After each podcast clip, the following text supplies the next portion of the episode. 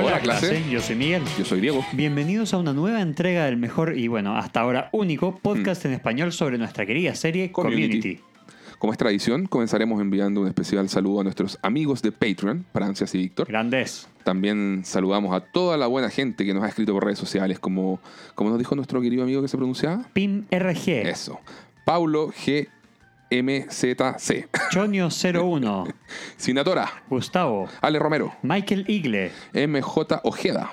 STFU Dinosaur. Mauro 1987. Tola Skate. Camilo Andrés. Y nadie más. Les Bueno. agradecemos de corazón todos sus comentarios. Ah, nos dan una gran vida digital. Sí, nos mantienen con vida digital, de hecho. Si no, si no, esto ya lo cortábamos hace rato. No, no, nos comprometimos con esto. gente. Nos comprometimos y lo terminaremos, aunque nos tome años de años. Somos como, fuimos a ver Dune, no sé si ya fueron a ver Dune, pero somos como las Bene Gesserit. Nuestros planes se miden en siglos. por ahí va, por ahí va. Bueno, corresponde también mencionar a nuestro auspiciador, Bebida Ofcaña. Gracias a su fórmula multivitamínica, electrolitos y sales minerales rehidratantes, Ofcaña es tu mejor opción para pasar la resaca. Sigan el Instagram off-cana, donde podrán encontrar los distintos puntos de venta en Chile. Como siempre, pueden seguirnos en Twitter, GDEspanol101, o en Instagram, GreenDaleEspanol101, así como también en Patreon, donde pueden dejarnos su pequeño, gran aporte que nos ayuda a mantener nuestras gargantas húmedas. Allá nos encuentran en www.patreon.com slash GreendaleEspanol101. Si pueden, por favor, suscríbanse al canal de YouTube y o a Spotify. Es gratis y nos ayuda demasiado tenerlos como seguidores. Claro, tam- también nos pueden seguir en cualquiera de sus plataformas de podcast favoritas, nos Eso. encuentran en cualquiera de ellas. Y recuerden además que tenemos una playlist en Spotify con todas las canciones de Community que hemos referenciado en los episodios del podcast. Esta se llama Community temporada 1 de Greendale Español 101. Esta la vamos a compartir en alguna de nuestras historias de Instagram y también en Twitter. Repasemos la estructura del programa. En la primera parte revisaremos la ficha técnica y podrán escuchar el mejor radioteatro casero de este lado del continente, o al menos de Chile, o de acá desde donde grabamos. Creemos. Y en la segunda parte realizaremos nuestro análisis digno de un doctorado en sitcoms a estas alturas, ¿no, amiga? Por supuesto. Además, como siempre, les compartiremos datos de trivia, referencias a la cultura pop y mucho, mucho más. Comencemos entonces con la ficha técnica. Nos encontramos en el gran episodio 23 de la primera temporada. Joya, joya. Su nombre es Guerra Moderna o Modern Warfare. Fue estrenado el 6 de mayo del 2010. Su creador o show y showrunner es Dan Harmon, como siempre, y el director es Justin Lin. Oye, tal como les comentamos cuando revisamos el episodio 7 de Introducción a la Estadística, más conocido como el capítulo de Abed Batman, Tremendo. este es un director taiwanés-estadounidense que participó en tres episodios de Community, siendo esta su segunda colaboración. En el cine ha dirigido joyas como Rápido Furioso 3, 4, 5, 6 y 9. y se rumorea que la 10 también la va a dirigir. ¿ah? Además, dirigió Star Trek Beyond junto con algunos episodios para la serie True Detective. En algún momento estuvo su nombre ligado a una posible nueva película de la saga de Jason Bourne, así como también al remake de Highlander. Wow. Pero bueno, ya no aparece esta información en IMDb. Puh. Los productores ejecutivos son los hermanos Russo, Chris McKenna, Garrett Donovan y Neil Goldman, entre tantos otros. La guionista fue Emily Cutler. Ella fue la productora en 35 episodios de Community, siendo además la guionista en 5 de ellos. En esta temporada 1 había coescrito el extraordinario episodio 21, Avicultura Americana Contemporánea, junto a Carrie Dornetto. Y el de ahora fue su segundo aporte como guionista. Y qué aporte, ¿eh? Increíble. Lamentablemente, Emily abandonó el show después de la segunda temporada. Adicionalmente tiene otros créditos en IMDb, destacando en series como Fresh of the Boat, AP Bio, Growing Up Fisher, The Odd Couple y Suburgatory.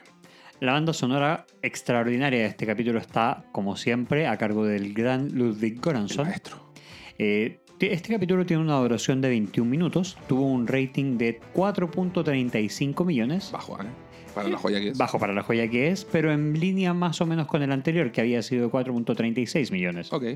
Y este capítulo en particular tuvo algunas nominaciones a diferentes premios. A saber, fue nominado al Banff Television Festival en 2010, donde fue nominada a Mejor Sitcom debido a este episodio. Se no- fue nominado también a Image Awards en el 2011 por Mejor Dirección de Comedia, Justin Lin. Además, fue nominada al Gold Derby TV Awards en dos oportunidades. En 2010, donde fue ganador debido al mejor episodio de comedia del año.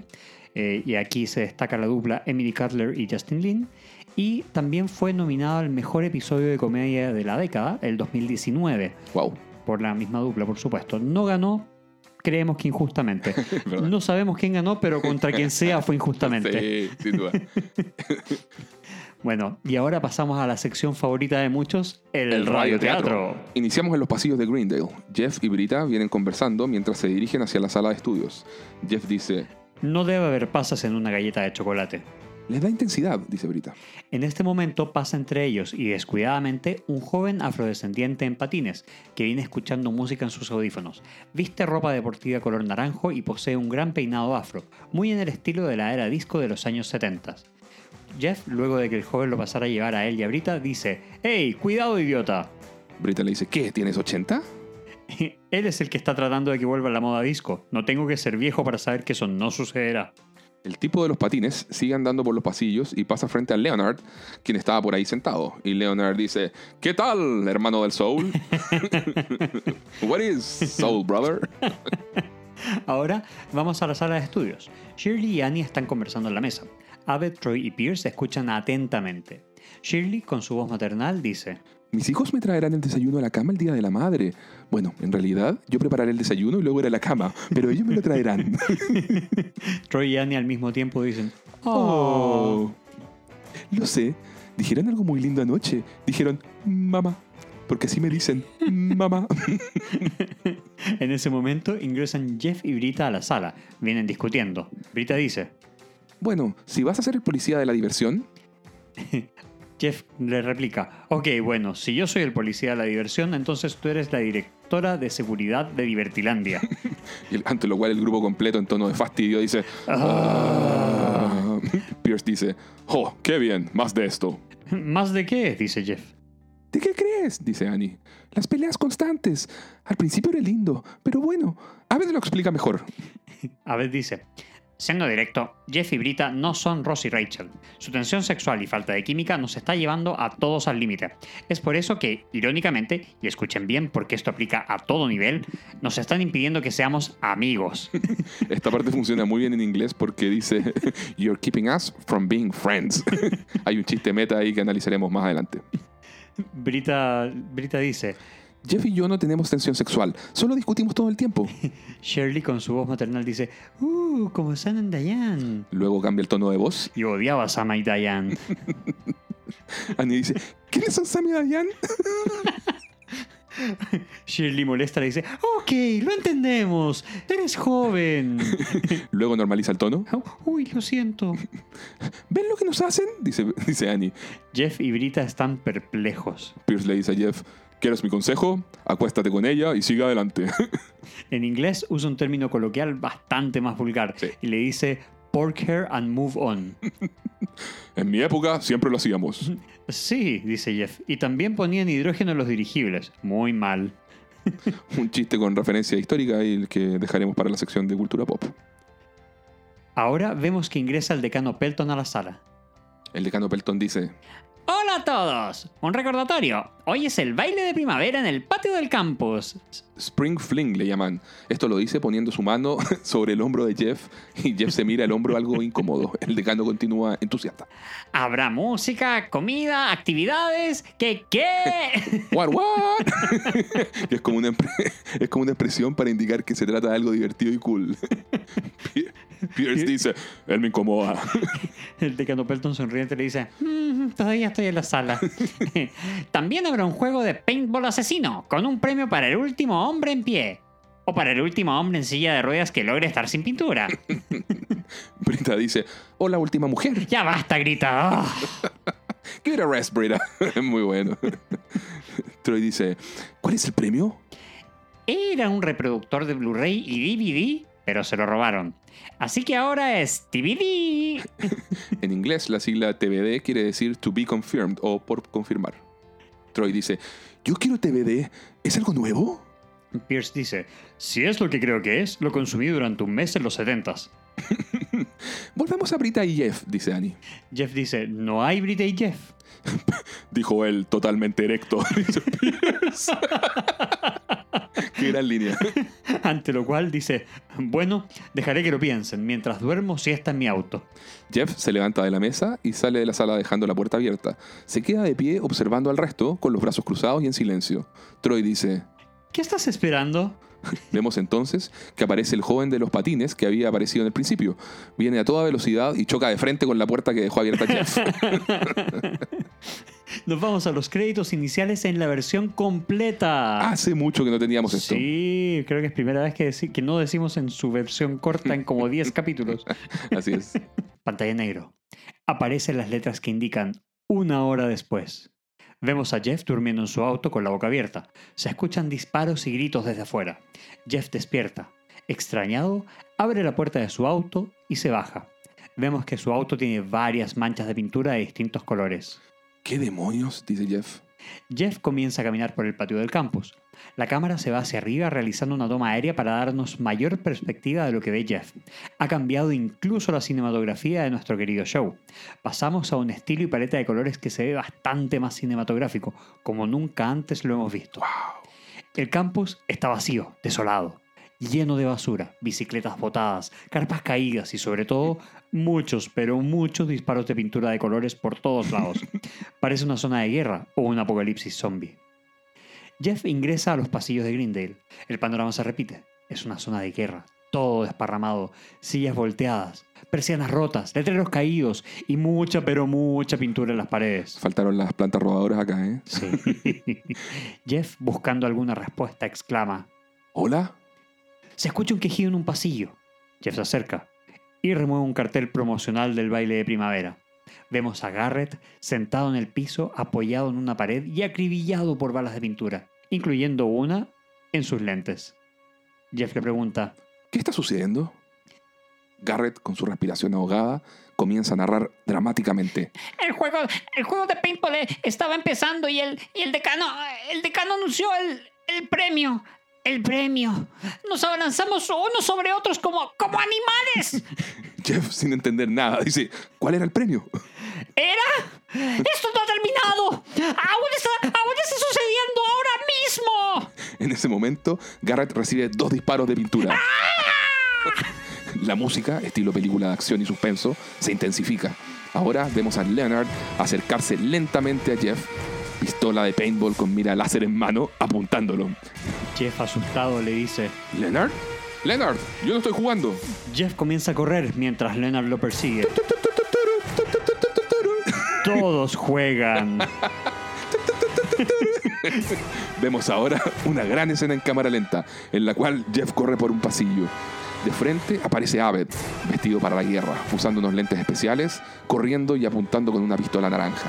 Jeff se arroja al suelo deslizándose.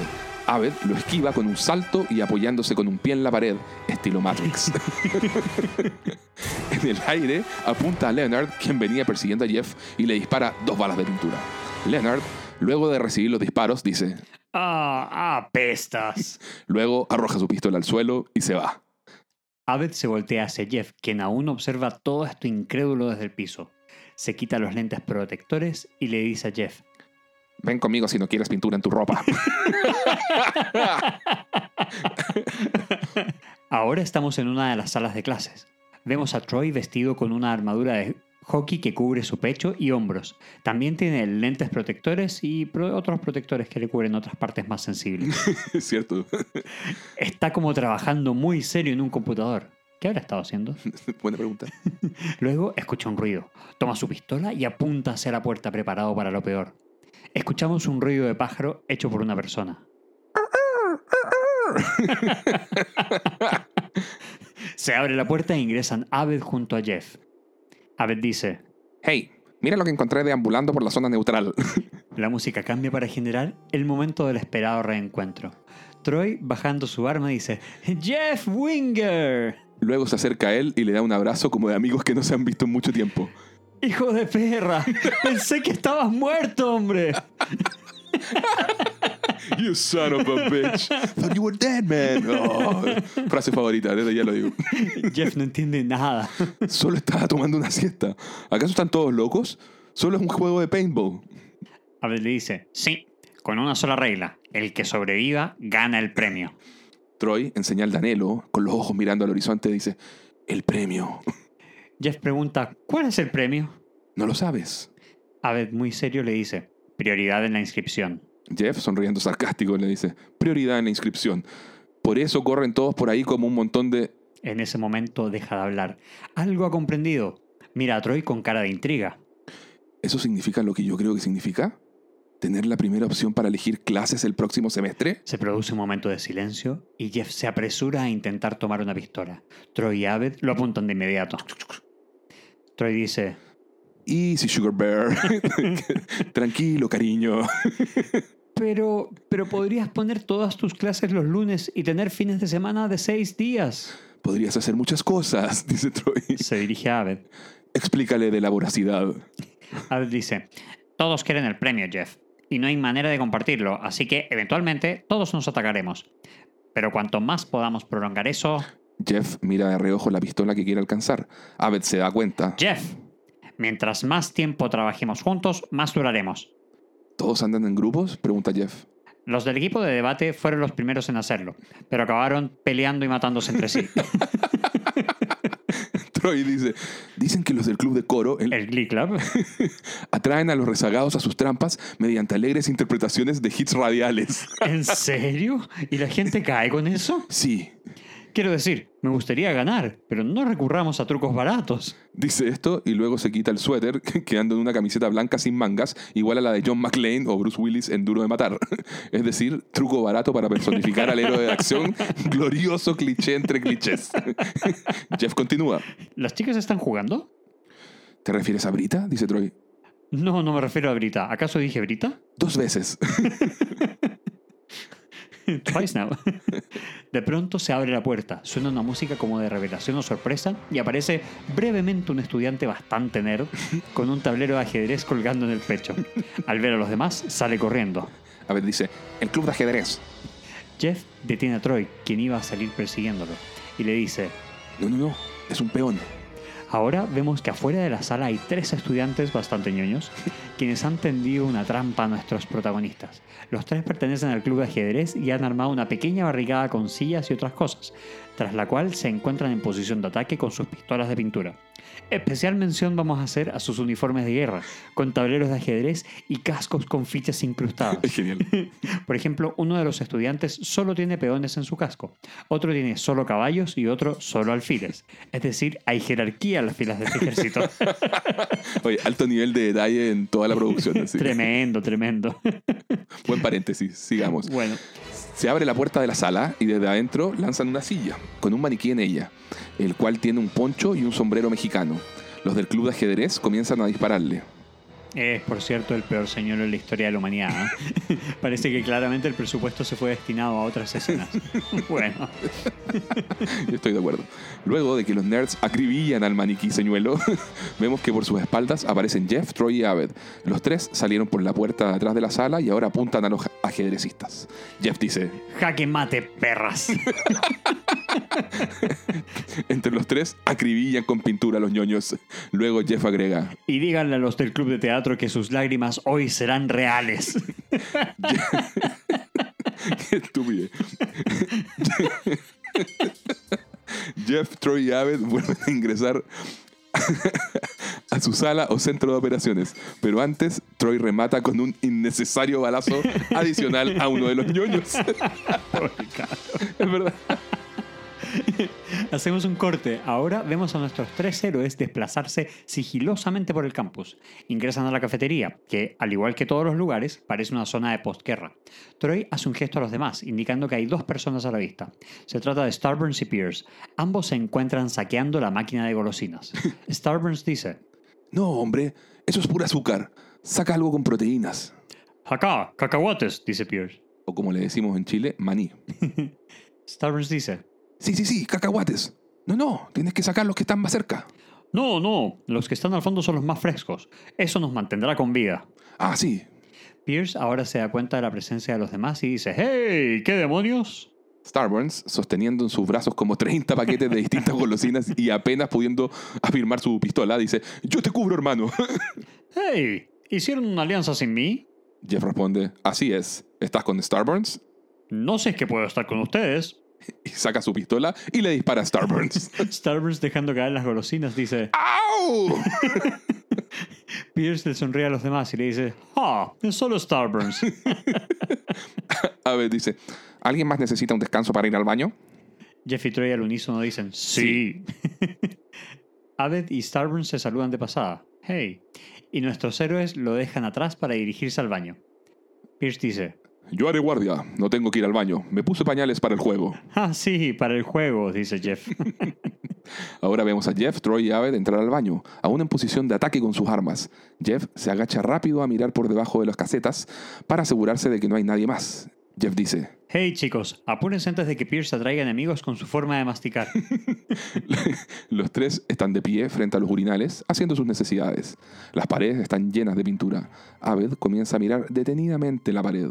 La banda sonora cambia a unos tonos de suspenso y revelación, cuando Abed se da cuenta que un sector de la pared de cada urinal tiene la silueta de una persona, indicando que ese sector no ha recibido balas de pintura, mientras que todo alrededor de esa silueta sí lo ha hecho.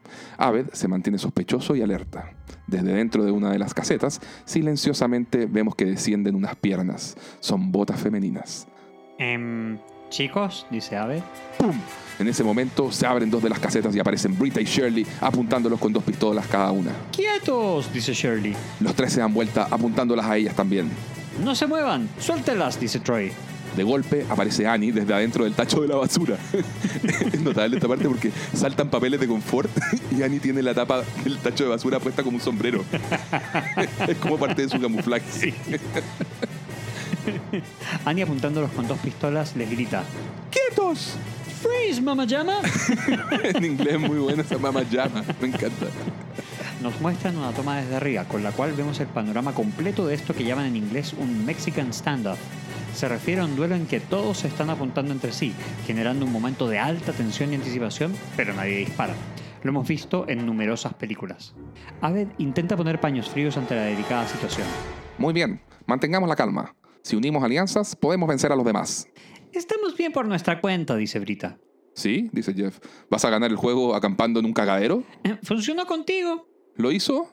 ¿O tienes una pistola apuntando, apuntándote a la cara? Sí, combina con la pistola que te está apuntando a ti. Buena respuesta. Nice comeback. El grupo completo, fastidiados, apuntan todos a Jeff y Brita. ¡Cállense! Jeff y Brita levantando las manos en señal de rendición dicen ¡Calma! O en inglés, Jeez. Vemos ahora el grupo salir al patio. Todos se desplazan con cuidado, se mantienen alerta, pistolas en mano. Aved emite un silbido, como esas típicas señales que buscan tantear si hay respuesta amiga en algún lado. El patio está silencioso. Todos continúan moviéndose, cuidándose las espaldas entre sí y avanzando en medio del caos en que se ha transformado Greendale.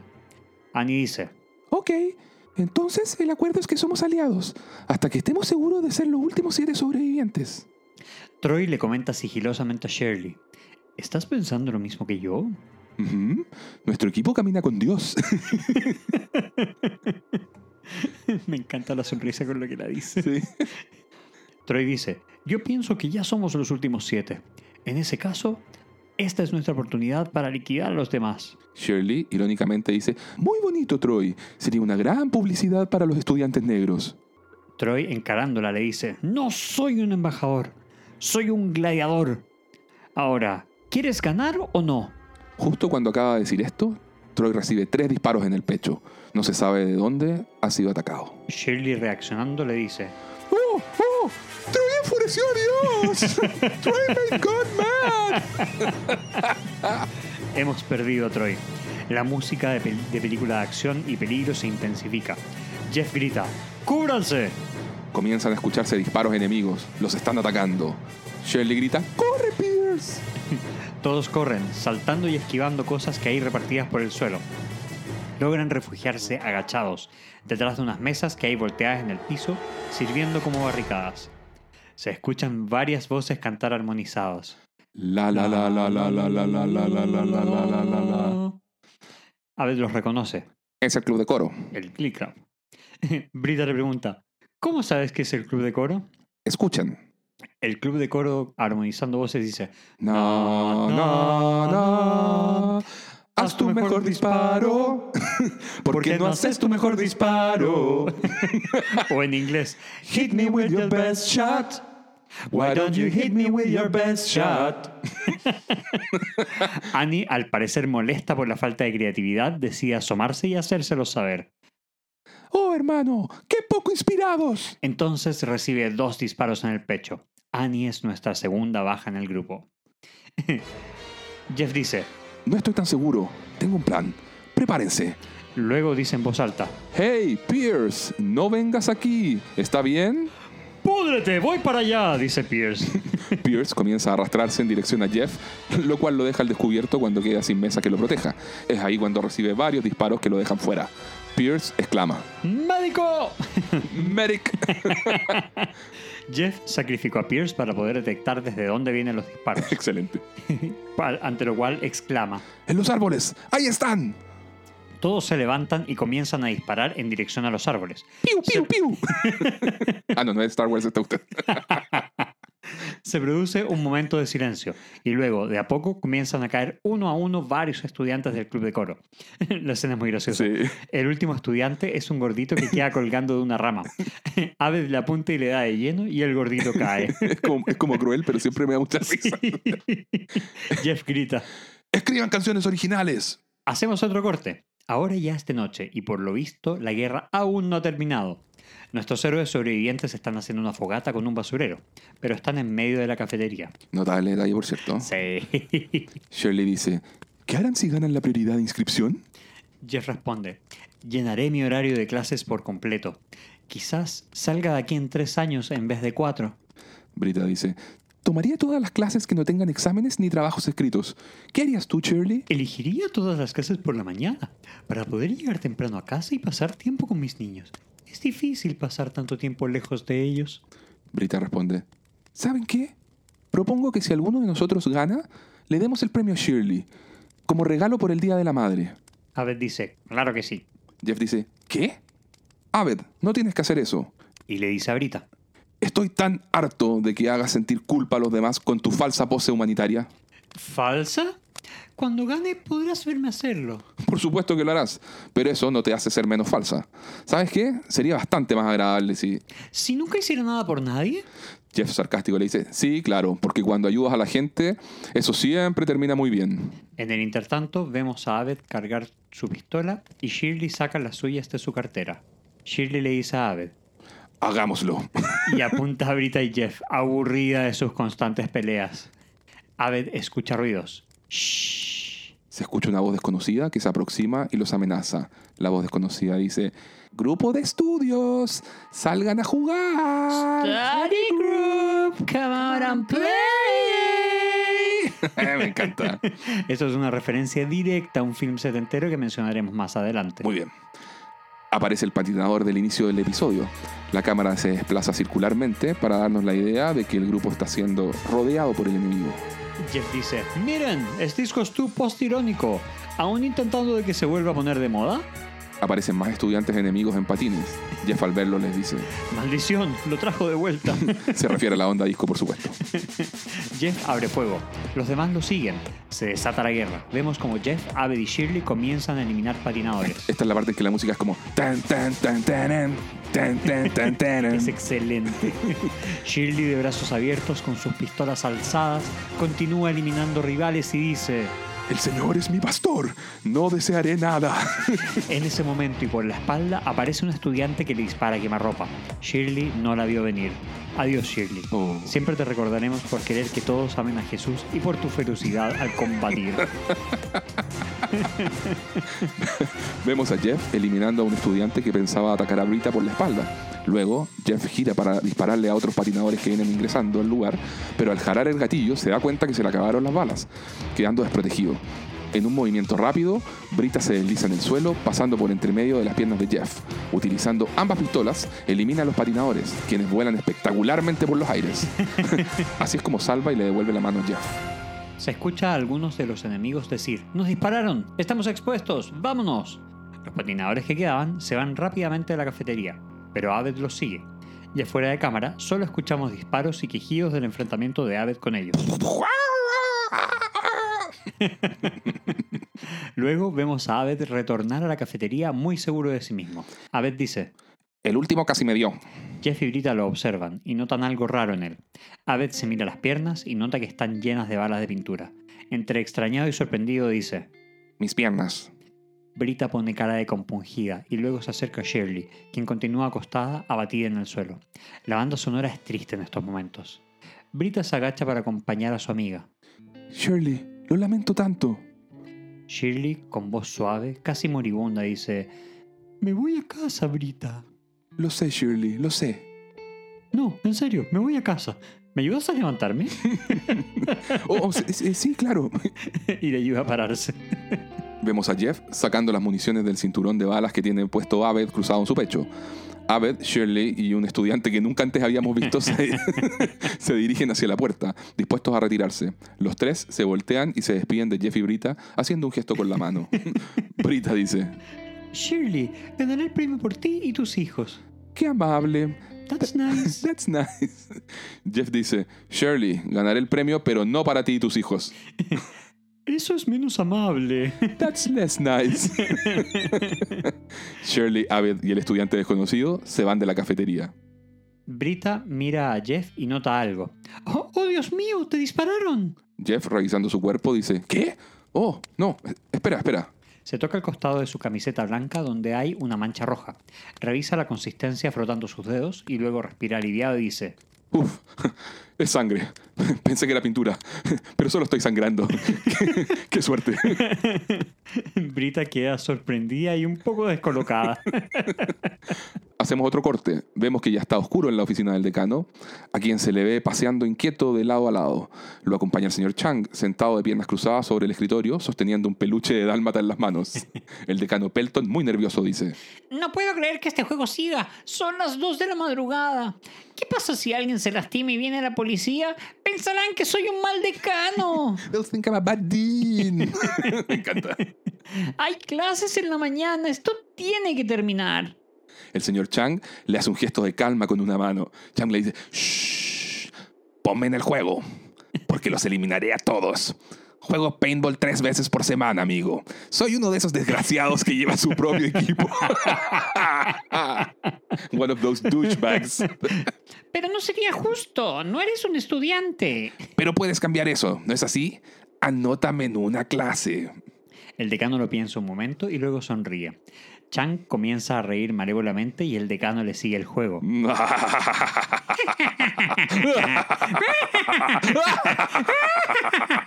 ¿Cuáles son tus intereses?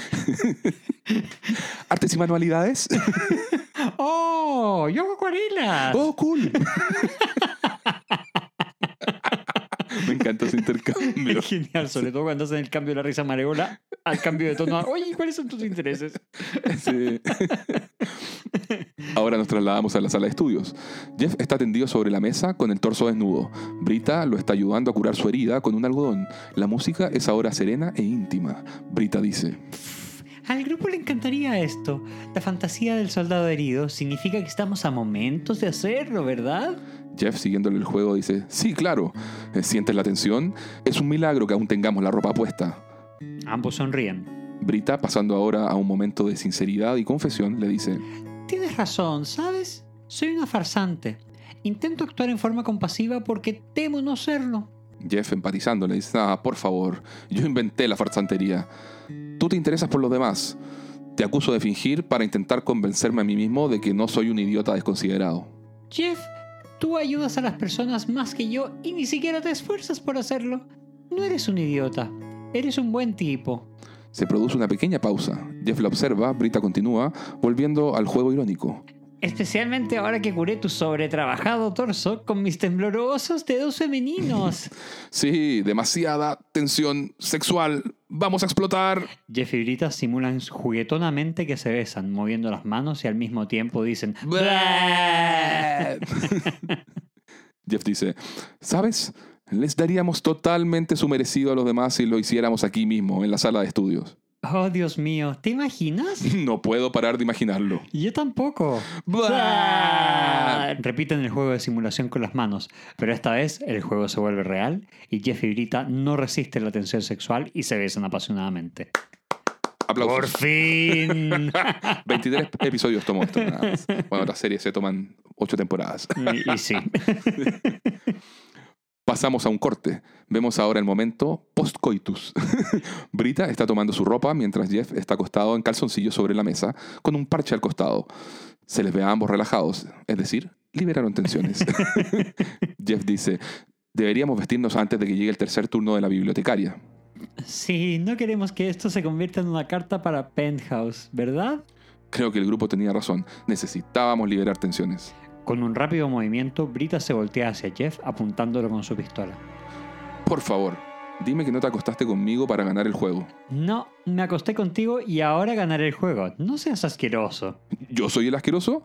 Parecieras tener práctica en ponerte los calzones con una mano mientras sostienes un arma. Jeff se levanta de la mesa y comienza a recoger su ropa. ¿Puedo vestirme antes de que me asesines? Jeff comienza a ponerse los pantalones. Entonces, ¿todo lo que pasó no significó nada para ti? No dije eso. ¿Significó algo para ti? Yo pregunté primero. Muy maduro. Dijo la mujer que usa ropa interior de Hello Kitty. Dijo la mujer que sostiene el arma. ¿Segura que eso es un arma? Quizás es una metáfora para tu personalidad falsa y cínica. Brita se molesta y presiona el gatillo de su pistola. Sin embargo, no pasa nada. Oh oh. Y Jeff le muestra un cargador de balas. ¿No hay balas de pintura, Hans? ¿Qué creías? ¿Que soy estúpido? ¿En qué momento lo hiciste? le pregunta Brita. Cuando comenzaste a seducirme. No lo hice. El hecho de que pienses eso te hace aún más asqueroso. No cuando tengo razón.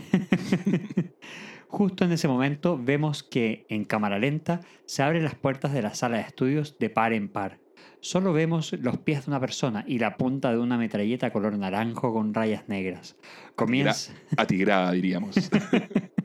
comienza una secuencia que busca recrear el cine de acción hongkonés de fines de los 80 y principios de los 90. Particularmente las películas del director John Woo. Todo esto lo vamos a explicar más adelante en nuestra sección de cultura pop. Muy bien. Suena entonces una melodiosa voz femenina que canta en chino. Aparece el señor Chang con un traje beige, camisa rosada, lentes oscuros y con un mondadientes en la boca. Como dijimos, porta una tremenda metralleta de paintball. La canción que acompaña esta secuencia es un poema chino escrito en el 227 a.C. llamado Yi Shui Ge, que se traduce como La canción del río Yi. Y la letra, traducida al español, dice más o menos así: El viento susurra y suspira, ay, el río Yi está helado. El héroe se marcha, ay, y no volverá jamás. Ahora, para efectos de este radioteatro, Miguel les cantará en chino, igual que en el episodio, esta maravillosa canción. Vamos, Miguel. Feng xiao xi yi shui han, Chuang qi yi chu xi bu fu huan. ¡Bravo, qué grande Miguel! Inmenso. Gracias, gracias. Mientras suena esta hermosa melodía, la Sí, cámara... Sí, sí. Sí, sí. Mientras suena esta hermosa melodía, la cámara hace un zoom lento al rostro de Chang y luego vemos la reacción desconcertada en los rostros de Jeff y Brita.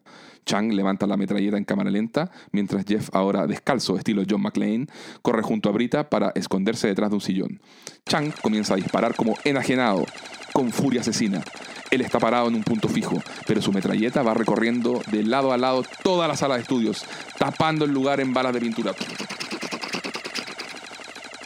Jeff se da una voltereta en el aire para caer detrás del sillón y ambos alcanzan a esquivar las balas de Chang. Dejamos de lado la cámara lenta y la voz femenina que canta. Ahora solo vemos a Chang disparando como loco con una sola mano, tipo Tony Montana en cara cortada.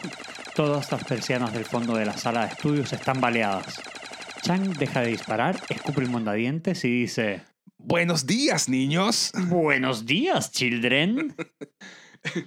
Estarán contentos de saber que llegaron hasta el final. Ahora se quita los lentes y los arroja. Jeff dice: ¡Ni siquiera eres un estudiante! ¡Error! Chang saca un formulario y lo muestra. Crítica de medios de comunicación y políticas de género, perra. ¡Biatch! Me encanta. Jeff intenta algunos tiros desde detrás del sillón, pero Chang los repele con otra dosis de su metralleta. Mientras tanto, Brita se acerca a Jeff. Brita dice, dame tu cartucho de balas. Sí, claro, eso sería brillante de mi parte, le dice Jeff. Mira, pudiste matarme, yo perdí. Déjame hacer esto por ti. Brita besa intensamente a Jeff y sin que él se dé cuenta le quita el cartucho del bolsillo. Luego se lo muestra, carga su arma y toma la pistola de él también. Jeff queda sorprendido. Brita le dice, Sería bastante loco que te disparara ahora mismo, ¿eh? Chang ha agotado las balas de su metralleta. La arroja a un costado. Todo lo que sigue es en cámara lenta. Vemos a Chang abrir los brazos, desplegando dos pistolas doradas. Otro momento 100% John Woo. Brita se asoma ágilmente desde un costado del sillón. Ambos portan dos armas, se apuntan y comienzan a correr disparándose. La banda sonora es épica para este gran momento de acción.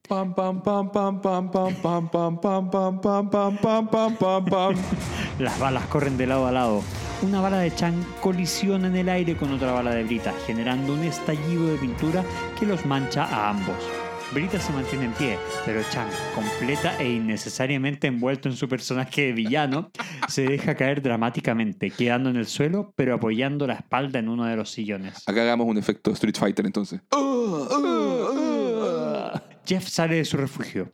Brita se ha sacrificado. Wow. Jeff coge la metralleta de Chang.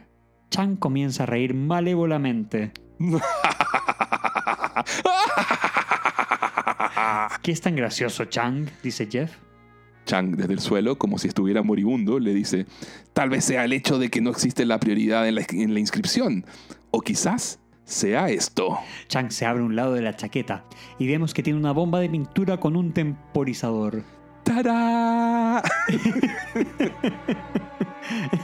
Chang activa el temporizador con una cuenta regresiva de 5 segundos. Se inicia el conteo y Chang comienza a reír maniáticamente como un verdadero villano. Jeff, impactado, se gira y comienza a correr hacia la puerta de la biblioteca, todo en cámara lenta, por supuesto. La banda sonora, siempre asertiva, emula una suerte de clímax tipo depredador y duro de matar. Chang continúa riendo como un demente. Vemos ahora a Jeff saltando por los aires hacia afuera de la sala de estudios. Tras él, las puertas de la sala se van cerrando. Se detona la bomba de Chang. Y toda la sala queda empapelada en pintura verde en un segundo, mientras Jeff sigue volando por los aires. Maravillosa escena. Tremenda. Ahora vamos a un corte. Estamos en la oficina del decano, quien está tomándose un tecito tranquilamente en su escritorio. Se escucha desde fuera una voz enojada. Es Jeff. ¡Decano! Mm, un momento. De un golpe súbito, se abre violentamente la puerta de la oficina. Aparece Jeff caminando dañado, porta la metralleta de Chang y cojea. Por alguna razón que no explican, la piel de Jeff se ve ahora muy sucia y está sudado. Así muy tipo John McClane al final de Duro de Matar. El decano se pone de pie, asustado, y dice, Oh, hola Jeffrey. ¿Este atuendo te queda bien? no pierde oportunidad de, de coquetearle. Por si acaso. Jeff, agotado y enojado, le dice, allá afuera, todos están disparando para nada, mientras usted está aquí, sentado en su torre de marfil. Jeffrey, eh, puedo explicarlo. Me equivoqué cuando prometí prioridad a la inscripción. Eh, aparentemente es una violación a la ley de igualdad estudiantil, pero esto no lo es. ¡Tarán! El decano toma una caja y se la muestra a Jeff. Jeff observa en silencio, aún enojado, y el decano prosigue. Está bien, sé que no es un Blu-ray, pero tiene control remoto, así que... ¡Qué ordaca! Jeff levanta la metralleta. Tan Greendale. Sí, güey. 100% green. Day. Jeff levanta la metralleta y le mete varios balazos de pintura a la caja del Blu-ray. Después reparte balas por toda la oficina del decano, quien se agacha para, su, para cubrirse tras su escritorio. Jeff enfurecido y disparando dice... "¡Ah!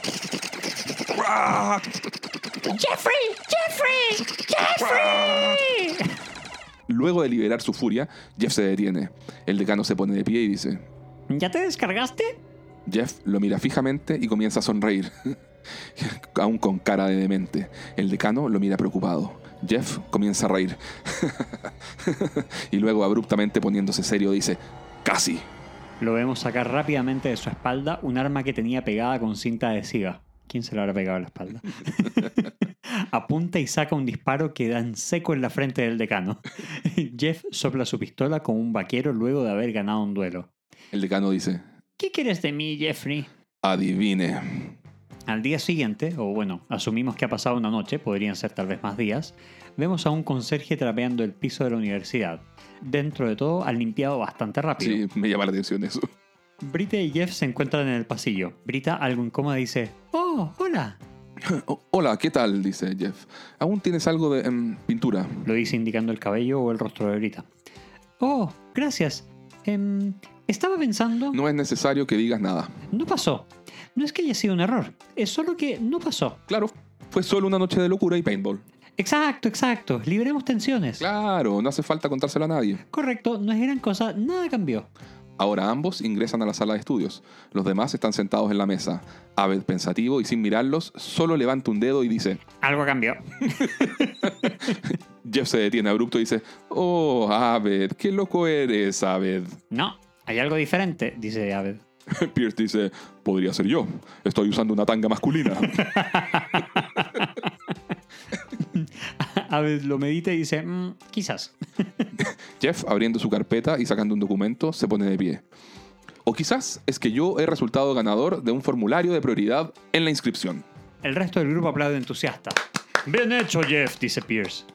Y en reconocimiento a su valentía, sin mencionar a sus hijos, hago entrega del premio a la mejor soldado, Shirley. Ah, dice Shirley. Ahora, la mala noticia es que por motivos legales, el próximo semestre, si alguien pregunta, tienes gota. ¿Te molestaría caminar cojeando? Shirley feliz dice, "Ujú, gracias, Jeff. Mira, Annie. Eh, Brita dice, vaya, eso sí que no lo vi venir. Yo tampoco. Abed insiste. Entonces, ¿nadie lo siente? Y pone ambas manos sobre la mesa como para intentar percibir energías. ¿Nadie siente ninguna diferencia? Brita, abriendo su libro y disimulando, dice, Nope. para nada, dice Jeff. Pierce dice, se está subiendo un poco. Abed continúa inquieto con las manos sobre la mesa. El resto sigue mirando sin entender. Jeff y Brita se miran. Y Pierce también pone un dedo en la mesa para intentar percibir lo que está percibiendo Abed. Es verdad. fin de la historia. Buenísimo, buenísimo, buenísimo. Qué gran, qué gran episodio. Qué tremendo, qué tremendo. Vamos con el entag. Ok, estamos en la sala de estudios. Troy intenta grabar y enviar un mensaje de voz para Abed desde su teléfono. Jeff también está ahí, pero intentando concentrarse en estudiar.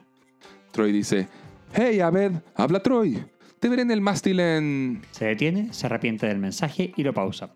Buzón de voz del teléfono dice, si está conforme con su mensaje, presione 1. Para borrar y volver a grabar, Troy intenta grabar un nuevo mensaje, ahora con un tono más cool.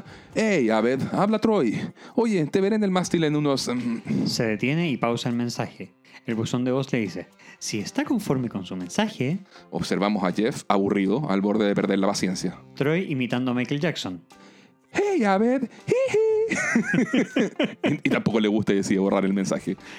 Jeff le pregunta, ¿en cuántos minutos se van a juntar? Em, ¿Diez minutos? Jeff se levanta de su asiento y toma el teléfono de Troy. En un tono desagradable dice, Hey Abed, tu novia te verá en el mástil en 10 minutos. Adiós. Pero vemos que a Jeff le da cargo de conciencia. ¿Soné como un desgraciado? Troy asiente con la cabeza como diciendo más o menos sí. Jeff intenta grabar otro mensaje ahora con voz amistosa. Hey Abed, lamento molestarte. Troy te verá en el mástil en 10 minutos. Eh, bien... Troy lo mira sin decir nada. Jeff comenta. Quizás es mejor si le envías un mensaje de texto. Sí, dice Troy. Fin del episodio. Qué excelente capítulo. Esto es historia pura de nuestra querida serie. Qué maravilloso capítulo. Sí, estoy, nos estamos recobrando de esta grata experiencia que ha sido llevarles a todos ustedes este tremendo radioteatro. Esperamos que lo hayan disfrutado. Qué poca justicia, qué poca justicia le estamos haciendo. Nos reímos mucho, pero jo- no se le puede hacer No justicia. se le por puede. Esto, medio. esto- esto es tan visual y Sí. muchos de los episodios que vienen son tan visuales, pero a la vez muestran el poder que tienen los guiones que, que podía hacer esta, este equipo creativo, porque creo que igual se nota, a pesar de que no tenemos todo el poder de la postproducción y la espectacularidad que tiene el episodio en sí, igual creo que el, el guion es muy bueno. Sí, Y ahí no, lo iríamos comentando en un, en un rato más. Totalmente, y nos reímos mucho y todo. Y, y de nuevo, no puedo creer que sean 22 minutos. Increíble, es una de- película completa, en 22 minutos. Uf, Eh, what's a ride, what's a ride. así es. Pasemos entonces, Miguel, al análisis de la historia, ¿te parece? Dale. Primero veamos cuántas iguales son las historias eh, ABC, etcétera, que, que tenemos en este caso. Creo que ahora tenemos una sola gran historia que reúne a todo el grupo de estudios en torno a un juego de paintball en Greendale para competir por la posibilidad de acceder a la inscripción prioritaria de asignaturas en el semestre siguiente. Lógicamente todo se vuelve un disparate que se sale de proporciones. Los estudiantes se lo toman demasiado en serio. Como pocas cosas en esta en este community college. ¿eh? y empiezan, bueno, empiezan a formar alianzas, eh, usan disfraces, eh, empiezan a adoptar personalidades distintas y a generar situaciones propias de las películas de acción. Lo que uno suele olvidar es que el contexto del juego de paintball era un supuesto baile de primavera o spring fling que iba a haber en Grindel. Yo creo que obviamente no se hizo dadas las consecuencias letales para todo lo que es eh, bienes muebles e inmuebles. Igual me llama la atención que el Dean no haya dicho nada respecto a la no realización de este baile. ¿Cierto? Yo creo que fue demasiado el shock para todos. Totalmente. Bueno, este fue el primero de varios episodios de Paintball que pasaron a ser marca registrada de Community a lo largo de sus temporadas. Esta historia es solidísima, porque abarca no solo el mencionado homenaje al cine de acción, sino que además logra incorporar varias de las dinámicas clásicas de nuestros personajes orgánicamente, Mm, sí. para que éstas puedan desenvolverse de una forma graciosa y a la vez con un real sentido de la importancia dentro de esta surreal versión de Greendale.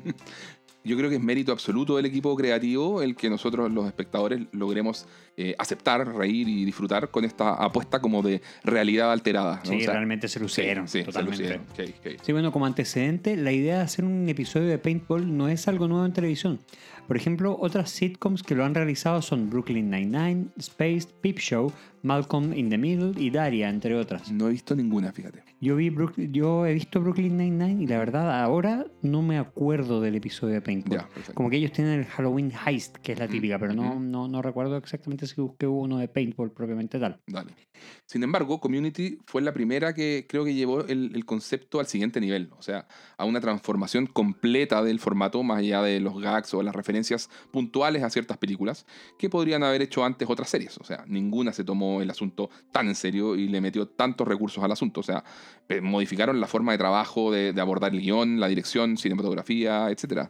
Es una planificación muy distinta a lo tradicional y la clave eh, era que todo siguiera teniendo sentido dentro del universo Community. Bueno, eso es lo que siempre dijo el gran Harmon, ¿no? Claro. Que todo tiene que hacer sentido para que esté dentro de esto. Exacto. Eh, respecto a cómo surgió la idea de hacer este episodio, eh, Harmon comenta que cuando trabajamos con el director Justin Lin en el episodio 7, el de Halloween, y vimos el resultado de la escena de Abed Batman, recuerdo haber pensado, bueno, este tipo es realmente genial balanceando acción y comedia. Si lo volvemos a traer al show, podríamos intentar algo más interesante aún, un episodio conceptual. Oh, qué conceptual, viejo. Eh, el mismo Harmon dice que hacer episodios conceptuales no es algo que inventó Community. Antiguamente la televisión lo hacía todo el tiempo, pero en algún momento se volvió como un cáncer, un recurso agotado que no lograba los resultados esperados. Sin embargo, él quería probar que aún podía hacerse bien. Entonces se planteó renovar el formato. Por ejemplo, en los 80s, en la serie Moonlightning, hay un episodio en que todo está elaborado como si fuera una obra de Shakespeare y los personajes de Bruce Willis y Sybil Shepherd hablan en inglés antiguo. Harmon consideró que eso estaba forzado y fuera de carácter para los personajes, que los guionistas y creativos lo hicieron solo por probar cosas nuevas, sin que fuera algo relevante para lo que sucedía en la historia. Lo que él quiso demostrar es que cualquier concepto u homenaje podía mantenerse dentro de los límites reales del show, en cuanto a que los eventos aparentemente fantásticos tenían que tener una justificación y un propósito para los personajes, y a su vez le interesaba que aunque el entorno fuera moldeable, los personajes tenían que conservar su esencia y lograr un desarrollo que se siguiera sintiendo humano y aterrizado, o sea, no empezar a hablar en inglés antiguo solo porque sí. Claro. Ese es el secreto para elaborar un episodio conceptual. Wow. ¿Tomaron nota, muchachos y, y señoritas? Sí. Tremenda clase, ¿eh? Tremenda la clase. El maestro Harmon, esa es la verdad. Oye, otro dato súper interesante que arroja Harmon en el DVD respecto al génesis creativo del capítulo, dice, abre, comi- abre comillas acá. Hablamos mucho con los guionistas acerca de la vibra que queríamos lograr. Salía frecuentemente como referencia a la película 28 días después. Eh, ¿Se acuerdan de esa? Esa es una de, de zombies por ahí del 2002. Que es muy buena. Sí, sí. Y lo más delicado que, te- que teníamos que evitar a como de lugar era la asociación entre armas y disparos con una escuela. ¡Wow! Una mala jugada en ese aspecto podía ser un verdadero show killer, o sea, cancelación inmediata para la serie. Claro. Por eso, dice Harmon, quisimos dejarlo en el espíritu y la vibra de un apocalipsis zombie y de las películas de guerra en general. Eh, llevo muchos años trabajando en TV, dice Harmon, y cada vez que ocurre algo que se relaciona a escuelas con armas, no tienes idea de lo rápido que todo se viene abajo. Mm. El que hayamos logrado salir airosos de esto y nadie dijera nada es motivo de orgullo para todo el equipo de trabajo. Bravo. Sí. Bravo, totalmente. Sí. En verdad, en verdad es bien delicado, como que no había pensado en esa Yo tampoco, en esa no se, relación. no se me había ocurrido para nada, fíjate. Sí, Quiere decir, de verdad quiere decir que está muy bien logrado el capítulo. absolutamente. Bueno, hablando del guion, producción y la dirección, eh, ante todo, queremos comenzar por rendirle homenaje a la guionista Mary Cutler. Sí, y Eh, como lo habíamos dicho, ella coescribió el episodio de la mafia de los dedos de pollo y luego se mandó a este capitulazo. Eh. O sea, su pluma, bueno, eso en sentido figurado, más bien sus teclas, eh, están en los dos mejores capítulos de la temporada. Sí, completamente de acuerdo. Su influencia es fundacional para la serie. Solo por esto ya merece que le den una medalla y una estatua en su ciudad o pueblo natal, o al menos una estatua al lado de la de Luis Guzmán. Eso. Sí, me gustó, me gustó. Al lado de Luis Guzmán. Es como nuestra querida y jamás olvidada Liz Kakowski, que también ayudó a moldear los inicios de la serie. Claro, claro. No nos olvidamos de Tilis. Ella misma, Emily Cutler, no Liz Kakowski, comenta en el DVD que la idea de la prioridad de inscripción de asignaturas es la fantasía de cualquier estudiante universitario. Poder tener mágicamente todas las clases en un solo día y así tener luego el fin de semana más largo posible. Uh, de, to- de todas maneras. Esa condición de inscripción prioritaria es lo que el aclamado director y maestro del suspenso Alfred Hitchcock llamaría un McGuffin. Claro, o sea, es decir, ese, el McGuffin es ese elemento que, que resulta ser el objeto del deseo para los personajes de la historia. Por ejemplo, un, un maletín de dinero, una joya valiosa, etc. El, Mac- el McGuffin siempre es una excusa, es un motor que se utiliza para hacer avanzar la trama, pero al final del día es completamente irrelevante. Es solo un recurso narrativo para contar algo más importante en cuanto a historia, eh, o como por ejemplo una, eh, indagación sobre las relaciones y, psicología de los personajes. Entonces, la, in- la inscripción prioritaria es, es un McGuffin que nos permitirá explorar las dinámicas del grupo, especialmente las de Jeff y Brita en este caso. Claro, pero además el guion de Emily Cutler saca chispas y risas en los distintos momentos de personajes. Como el de Jeff cuando se encuentra con Troy y Abed y todo el intercambio es genial e hilarante. La frase favorita de Diego del capítulo, por ejemplo, Jeff Winger, you son of a bitch. You son of a bitch. Sí. Por supuesto, hay varios ejemplos más que iremos comentando más adelante. Muy bien. Oye, hablemos un poquito de diseño de producción, porque creo que también es realmente notable. Sí, es genial. Fíjate que sin recurrir a ningún escenario nuevo, lograron transformar Grindel en un lugar que es ahora peligroso y mortal y se siente novedoso. Sí, totalmente. Lo encuentro demasiado destacable, o sea, considerando el escaso presupuesto que manejaban, porque el dinero para producir una sitcom está a años luz del del cine. Y además tenían tiempos ridículamente ajustados para preparar, filmar, editar y emitir. O sea, siento que supieron decidir muy bien cuáles iban a ser como las, por ejemplo, las, las famosas money shots. Es- Esas escenas en que te tienes que lucir, o sea, donde te vas a jugar por captar la atención de la, de la audiencia y transmitirle la sensación de que esto es algo grande, épico, que hay presupuesto. ¿ah? Sí. O sea, por ejemplo, la escena inicial del campus desolado nos da esa idea.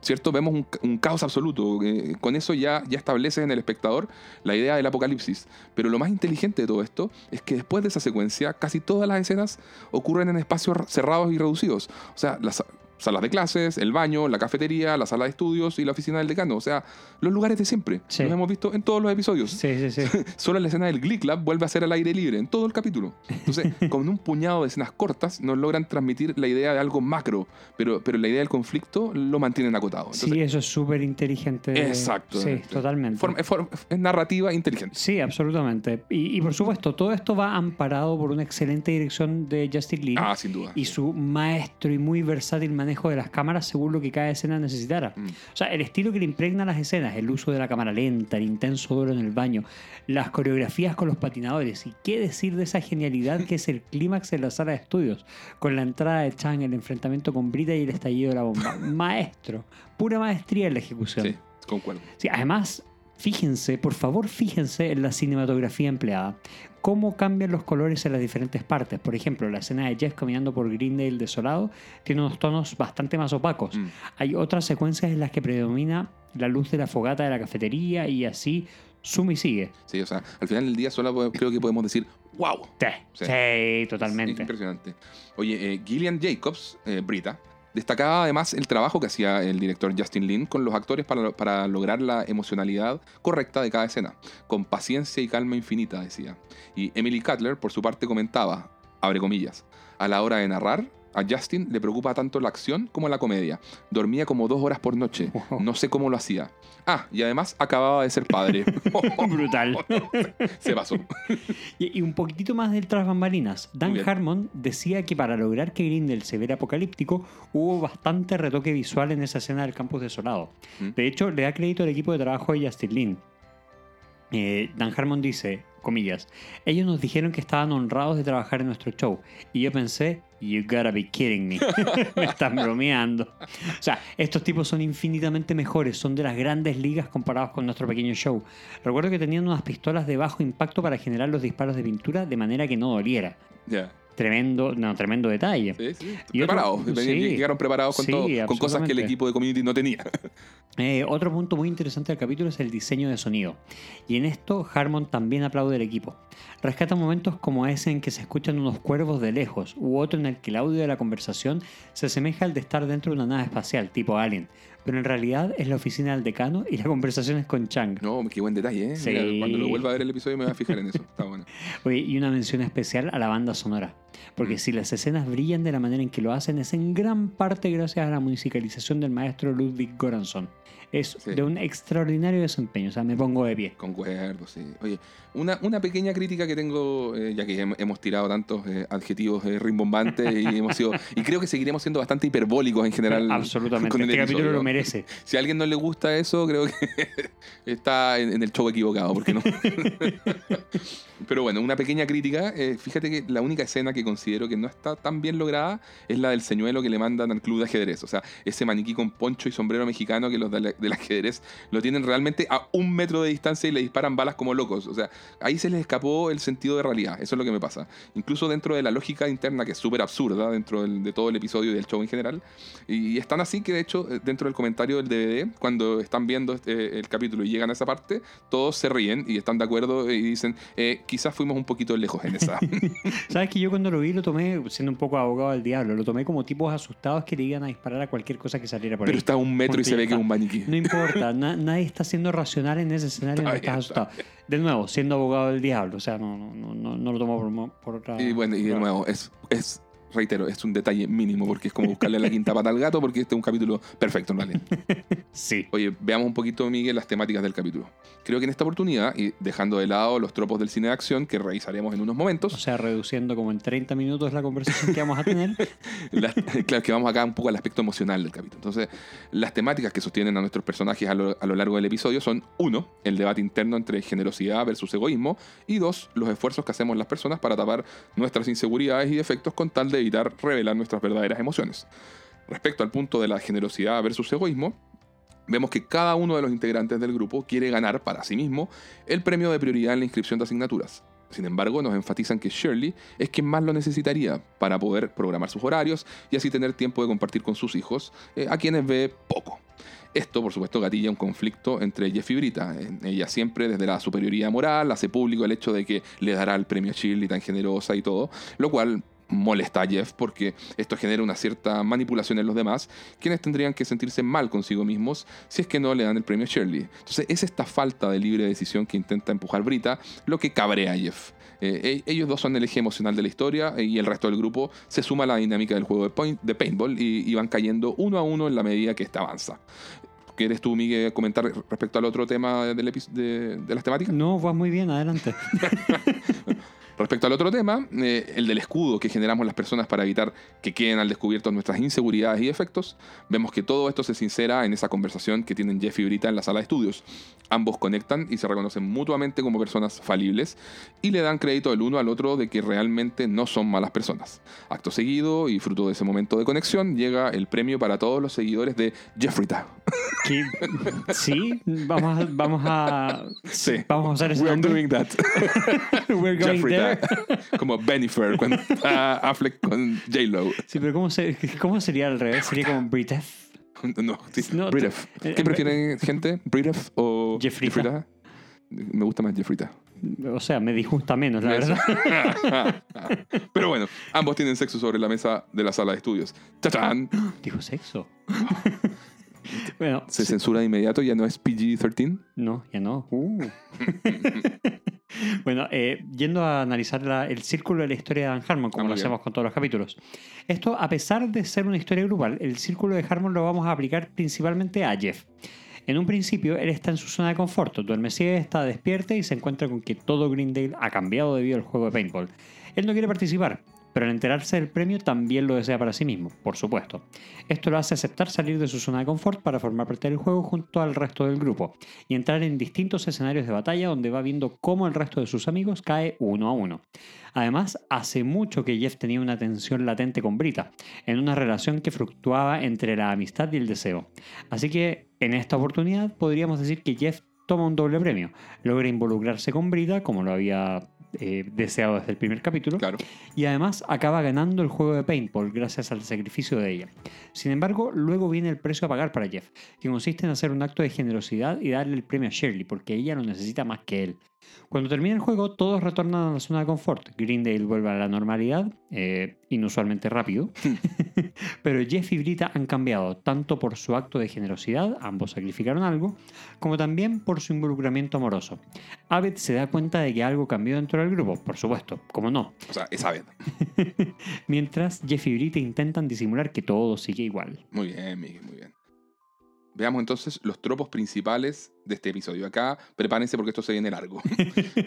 Va a estar, de hecho, particularmente después enriquecida la sección de cultura pop, porque ahí se va a sumar con esto y va a ser bien caótico todo. Seguro que sí. Ahí vamos a profundizar, pero por ahora, bueno, nombremos algunos tropos del cine de acción para que veamos cómo cada uno de ellos puede ser adjudicado a varias referencias cinematográficas. Comenzamos por el lugar desolado y peligroso.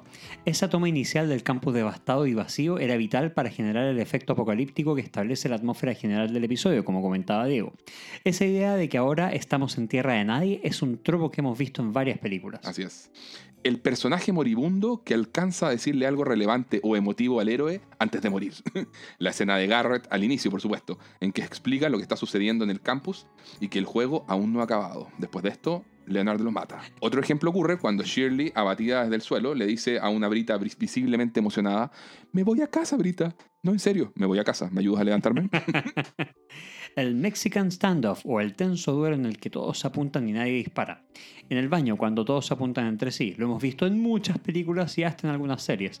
Es un clásico de los westerns. El tropo fue hiper estilizado en las películas de Sergio Leone y posteriormente muy utilizado por Quentin Tarantino, John Woo y otros tantos. Claro. Hay ocasiones en que efectivamente nadie dispara, pero en otros casos ocurre lo contrario y se matan todos entre sí. Como en Perros, eh, ¿cómo se llama esta? El Reservoir Dogs. Sí, en Perros, Perros de la Perros Calle. sí. Sí, y, y también como pudimos ver en The Office.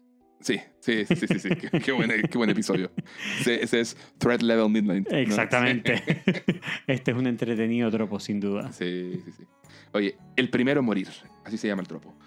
El hecho de que Troy sea el primero en morir sigue el tropo del cine de acción, sobre todo en los años 80, en que el personaje afrodescendiente era el primero en morir.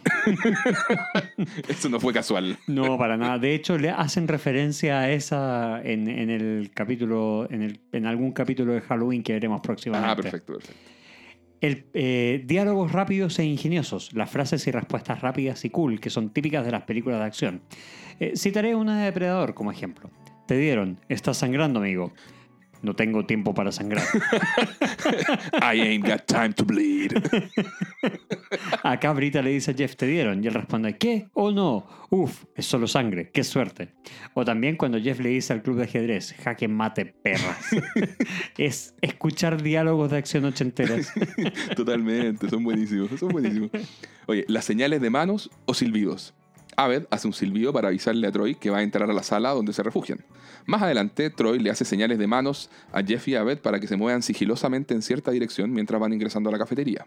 Traiciones al interior del grupo. Troy armando un plan con Shirley para eliminar a los demás. O también Pierce traicionando a Starburns. Sí, tropo clásico también. Tender una trampa. El grupo de ajedrez le tiende una trampa irrisoria a Jeff, como decíamos. A Jeff, Troy y Aved envían un peón. De hecho, es notable porque además el estudiante tiene un casco con un dibujo de un peón adherido. Genial. Luego, los héroes logran revertir la situación y son ellos quienes sorprenden a los ajedrecistas. Checkmate. Mismo caso con el club de coro, también utilizaban sus armonías vocales para tender trampas a quienes merodeaban la zona y es así como caen Troy, Pierce y Annie. Fogata entre sobrevivientes. La fogata que vemos en la cafetería recrea ese tipo de momentos en que los sobrevivientes de alguna situación amenazante se toman un respiro. El personaje que mata y reza. Shirley, de brazos abiertos, disparando y citando un pasaje de la Biblia, es claramente otro cliché que hemos podido ver en filmes como Pulp Fiction o Boondock Saints. El personaje que queda mortalmente herido y no se ha dado cuenta. Abed cree que eliminó a los últimos patinadores, pero al volver a la cafetería, los demás le hacen notar que le dispararon en las piernas y por lo tanto ha quedado fuera del juego. La fantasía del soldado herido. Clásica escena, sobre todo en películas antiguas, en la cual la chica cura las heridas de guerra del héroe y se da una alta tensión sexual que desencadena en una escena de amor. Se puede ver, por ejemplo, en Indiana Jones y los cazadores del arca perdida o en Terminator. El grupo o batallón que avanza merodeando un sector con cautela para evitar ser atacados por sorpresa. Típico de las películas de guerra, en que un grupo avanza cuidando todos los flancos para no ser sorprendidos por francotiradores. Harmon de hecho comenta, no hay una referencia a alguna película en específico en esa escena, es solo este tropo. Joel McHale, eh, bromeando, lo complementa y dice, ok, entonces diré La Delgada Línea Roja, que es una gran película, por cierto, y donde Sí. efectivamente ocurre esto. Tremendo. El grupo va cayendo uno a uno hasta que solo queda el héroe o heroína final. Se ha visto en innumerables películas también, como por ejemplo Depredador o en Alien. En esta última sobrevive una heroína, la gran teniente Ripley, fenomenal Sigourney Weaver, la amo. Los villanos buscan generar una situación de ventaja o abusiva para derrotar al héroe. Chang y el decano buscan el resquicio que les permite integrar a Chang al juego, porque supuestamente es experto en paintball y usa su propio equipamiento. Con esto, los, comillas, grandes villanos buscan asegurar la victoria, lo cual liberaría al decano de un premio que no puede entregar y acabaría con el juego lo antes posible. Son las 2 de la mañana, por Dios. La trampa edulcorada.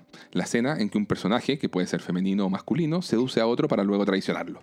Brita apunta a Jeff luego de tener sexo, aunque Jeff se anticipó a la jugada y le quitó el cartucho de balas. La presentación del villano con exceso de estilo. Me encanta. Chang ingresa a la sala de estudios armado, en cámara lenta, con traje y corbata, lentes y un mondadientes. Eran las 2 de la mañana, ¿cómo obtuvo todo eso? es una presentación de villano verdaderamente icónica. Sí. Oye, y por supuesto, el duelo final épico con sacrificio incluido. Eh, Chang y Brita se enfrentan a duelo, corriendo y apuntándose con dos armas cada uno. Las balas colisionan en el aire, eliminándolos a ambos. Brita se ha sacrificado para que Jeff gane el juego. Entremos a ver las subversiones. La primera subversión es lo que podríamos llamar la idea de el único cuerdo o el más sensato de todos, que debe cuidar a los demás. Se supone que Jeff no quiere participar del juego y quiere que los demás entren en razón de que es una estupidez. Por supuesto, al enterarse del premio, iba a mantener su postura inicial hasta que lo piensa un momento, se da cuenta del abanico de posibilidades y ahí decide sumarse a la locura. Se subvierte la idea del personaje sensato. Ahora están todos igualmente locos y metidos en esto. Me encanta. Segunda subversión, creo que otras series le habrían dado mucha más importancia a la escena de sexo entre Jeff y Brita. Es muy jugado que el tan esperado momento ocurra en medio de un episodio en que los estímulos varios son otros. Estamos todos como espectadores más pendientes de quién va a ganar el juego de paintball y cuando el momento entre ambos ocurre, tampoco es una escena larga ni romántica. De hecho, recordemos siempre, eh, relaciones de pareja no son el foco de este show. Como nota al margen, me llama la atención que no hayan querido subvertir el tropo de que el protagonista, el antihéroe Winger en este caso, haya ganado el juego. O sea, Community se caracteriza por subvertir este tipo de situaciones. Pero en esta ocasión se mantuvieron súper tradicionales. Eh, Jeff era el John McClane del episodio, así que bueno, lo fue hasta el final. Yo creo que ya el mero hecho de tener un episodio entero dedicado al paintball era suficiente subversión. No deben haber querido alienar tanto a sus espectadores. Después lo harían mucho más. Bueno, pero estaban recién empezando, digamos, es. era la primera temporada. Muy bien. Entremos a analizar el humor. Eh, de entrada, y a riesgo de que los fans me acribillen a balazos de pintura, yo diría que este episodio, siendo absolutamente extraordinario, y por favor que se entienda, y, y- y adelantándonos a todas las secciones, este es el mejor episodio de la temporada por lejos Sí. y tal vez de la serie. ¿ya? Pero aún así, este no es el más gracioso de la primera temporada. Sí, estoy de acuerdo. Cada uno puede tener su favorito. Por ejemplo, en este caso, eh, nosotros creo que estamos de acuerdo que es el episodio 17. Sí, el del pool. Sí. El, el del pool, que es El duelo, el duelo con el profesor. humor, sí. el- Sí, con el profesor, ese duelo con- cuando Miguel casi se rompe la garganta haciendo la voz del profesor Bogner. Exactamente, por ahí va. Que no voy a volver a, a imitar nunca hijo más de la perra. a mí también me parte de risa todo ese episodio. Además que Aved haciendo la serie Mad Men, ¿a ¿cómo, a cómo No, se llama? Eh, genial. sí. Ah, Don Draper. Don Draper, no, es tremendo. Sí, Pero bueno, ahora, gracioso. La idea del episodio más gracioso, y esto un poco puntualizando y, y- y enfocando un poco más esta idea, la idea del episodio más gracioso no tiene por qué ser el mejor, el sinónimo de el mejor episodio de la temporada. Mm. Este episodio tiene otros puntos de valor que, estamos, que son los que estamos viendo y estamos analizando y que permiten elevar el objetivo del show a algo más que el mero chiste o el gag humorístico de, de- de turno. Claro, claro, exactamente. O sea, de nuevo, esto es un episodio excelente y gracioso. Logra chistes y situaciones que sacan carcajadas en varios momentos. El punto más alto podría ser la entrada de Chang a la sala de estudio. Sí, Y aunque otras situaciones no sean tan graciosas, uno igual puede apreciarlas por la creatividad y su ejecución. claro. No te vas a morir de la risa al ver el grupo haciendo una fogata en la cafetería, pero sí logras distinguir que es una situación cómica y ridícula que estén haciendo eso. Claro. Y, y- y- y vas a disfrutar y te vas a entretener con lo que están mostrándote, porque la creatividad de toda esa secuencia sale a borbotones por la pantalla. Eh, es mágico. Oye, un aspecto positivo eh, es que tampoco es necesario conocer el detalle de las películas referenciadas para poder reírse. El capítulo logra conectar con el espectador a un nivel lo suficientemente general para poder transmitirnos la, la idea de lo que son las películas de acción y el cómo suelen hacerse. Eso el espectador casual sí lo puede entender, gozar y ser parte del macro chiste conceptual que nos están proponiendo. Y una nota al margen, siempre me he preguntado si en la escena en que las chicas lo sorprenden a ellos en el baño, alcanzaron o no a orinar. Tengo esa duda existencial, Miguel, te lo, te lo confieso. O sea, tuvieron que girarse tan rápido que hay una alta probabilidad de que tampoco hayan alcanzado a guardarse al, al amigo fiel. Sí, De hecho, yo creo que, yo creo que lo tienen después. fíjate. Está ahí tomando aire, bamboleándose. hay, hay- hay- hay un tema ahí, sí. Pero bueno, o sea, el- el- el- ese momento del asunto es tan de vida o muerte eh, que, que ni a ellas ni a ellos les importa. O sea, eso quería aportar. Es una duda que hasta el día de hoy me carcome desde el primer Sí. momento en que la vi. Sí. Bueno, pasemos a hablar sobre los chistes o situaciones recurrentes. Primero, ah. Troy y Annie lo dicen al inicio del episodio, cuando Shirley cuenta que a sus hijos les traerán el desayuno en el Día de la Madre. Take on me, mamá. Sí. La capacidad observacional y predictiva de Aved. Al inicio, él explica la relación Jeff-Brita en base a la serie Friends. Qué buen momento. Sí. La pasiva agresividad de Shirley, cuando ella se refiere a Jeff y grita, oh, son como San and Diane. Yo odiaba a San and Diane. El decano obsesionado con Jeff. El decano al inicio saluda a todos en la sala de estudios y comunica la noticia del baile de primavera y el juego de paintball, mientras pone su mano en el hombro de Jeff. Jeff se mira el hombro, algo incómodo. Luego, al final del juego, Jeff aparece como Bruce Willis en la oficina del decano y este le dice, ese atuendo te queda bien, Jeffrey. Corrección política. Greendale como la universidad más inclusiva. El decano sonriente dice que en el juego de paintball habrá un premio para el último hombre en pie. O para el último hombre en silla de ruedas. Give it a rest, Brita. Aved asumiendo una personalidad basada en algún personaje. En este caso, no es solo Aved, sino que todos quienes se creen el cuento, o sea, se dejan llevar y asumen una personalidad que corresponde a algún héroe pateador de traseros del cine de acción. Pierce queriendo no ser ex- excluido. Pierce diciéndole al grupo masculino, hicieron una alianza sin mí y luego traiciona a Starburns disparándole y diciendo, ah, es solo Starburns. Además, Jeff lo utiliza como carnada. Sabe que Pierce jamás querrá quedar fuera y cuando están siendo atacados por el grupo de coro, Jeff le dice, Pierce, no vengas para acá. Obvio, Pierce hace lo contrario y le disparan. Y Jeff aprovecha a detectar desde dónde los están atacando para así contraatacar. La ni- manipulación Winger lo hizo otra vez. Bueno, eso es también una recurrencia. Oh, sí. Pierce y su complejo con la edad. Cuando dice, yo haré guardia, no tengo que ir al baño, me puse pañales para el juego. Y Jeff irónico le dice, oh sí, para el juego. That's nice. Cuando Brita dice Shirley, ganar el premio por ti y tus hijos. Y Shirley le responde, That's nice. Y a Jeff le dice, that's not nice. No, That's less That's nice. less nice. Sí, sí. La religiosidad de Shirley. Cuando dice, Troy enfadó a Dios. Me encanta esa parte. Sí. Pensando que por eso quedó eliminado del juego. Y por supuesto la escena de acción citando la Biblia. Que es una clara cita a Quentin Tarantino Sí. Fiction. O sea, son muchos. el, Sí, el por supuesto, Son, muchas las películas que hacen eso.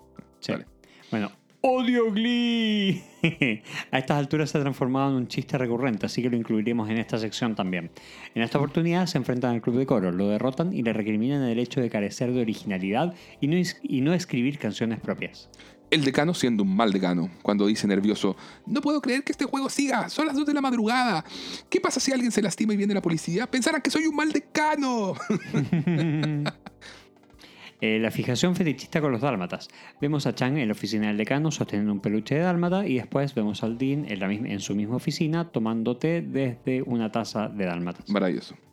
La rivalidad entre personajes. En un principio hay alianzas y casi se aniquilan entre hombres y mujeres, pero luego se unen siendo Chang el enemigo final. La locura de Chang, su risa maquiavélica cuando solicita ingresar al juego de paintball, su entrada a la sala de estudios disparando como Scarface y su autodestrucción mediante la bomba de pintura nuevamente con la risa malévola. Brillante. Otros tropos típicos de sitcom. El will they, won't they, o sea, esta idea de que la pareja central se involucre sentimentalmente o no se involucre. Pero acá, por fin, Ah, por fin. hay una recompensa para la audiencia, es decir, se cumple algo que al menos algunos deseaban porque venía anunciado desde el episodio piloto. Jeff y Brita tienen sexo, Miguel, tienen sexo. ¿Cómo afectará esto a los, a los personajes? Foreshadowing, algo que se anuncia antes de que ocurra. Al inicio, todo el grupo manifiesta su molestia por las constantes discusiones entre Jeff y Brita, y todos quieren que de una vez por todas liberen esa tensión sexual entre ellos. Just pork her and move on. por supuesto, ellos lo niegan. Pero para el final del episodio, eso es justamente lo que habrán hecho. El botón que activa la locura. Bueno, como ya dijimos, Chang, Chang, Chang. O sea, se le disparan todos los tornillos en este capítulo y eso que estamos solo en la primera temporada. Oh, sí. Mundane made awesome, o lo mundano se vuelve genial. En este caso, todo el episodio. Me encanta. El personaje femenino fuerte, Brita y Shirley, son unas badasses jugando paintball. Annie también, pero su participación es muy corta en este caso. Hay que esperar a la temporada 2. Sí.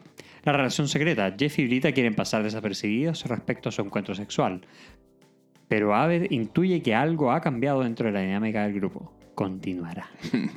El makeover o el personaje al que se le re- realiza una in- reinvención para que se adecue a alguna situación. En este caso, todos sufren un makeover y se transforman en héroes de acción, pero los que sufren un cambio visual más marcado son Jeff, Brita, Aved y Troy.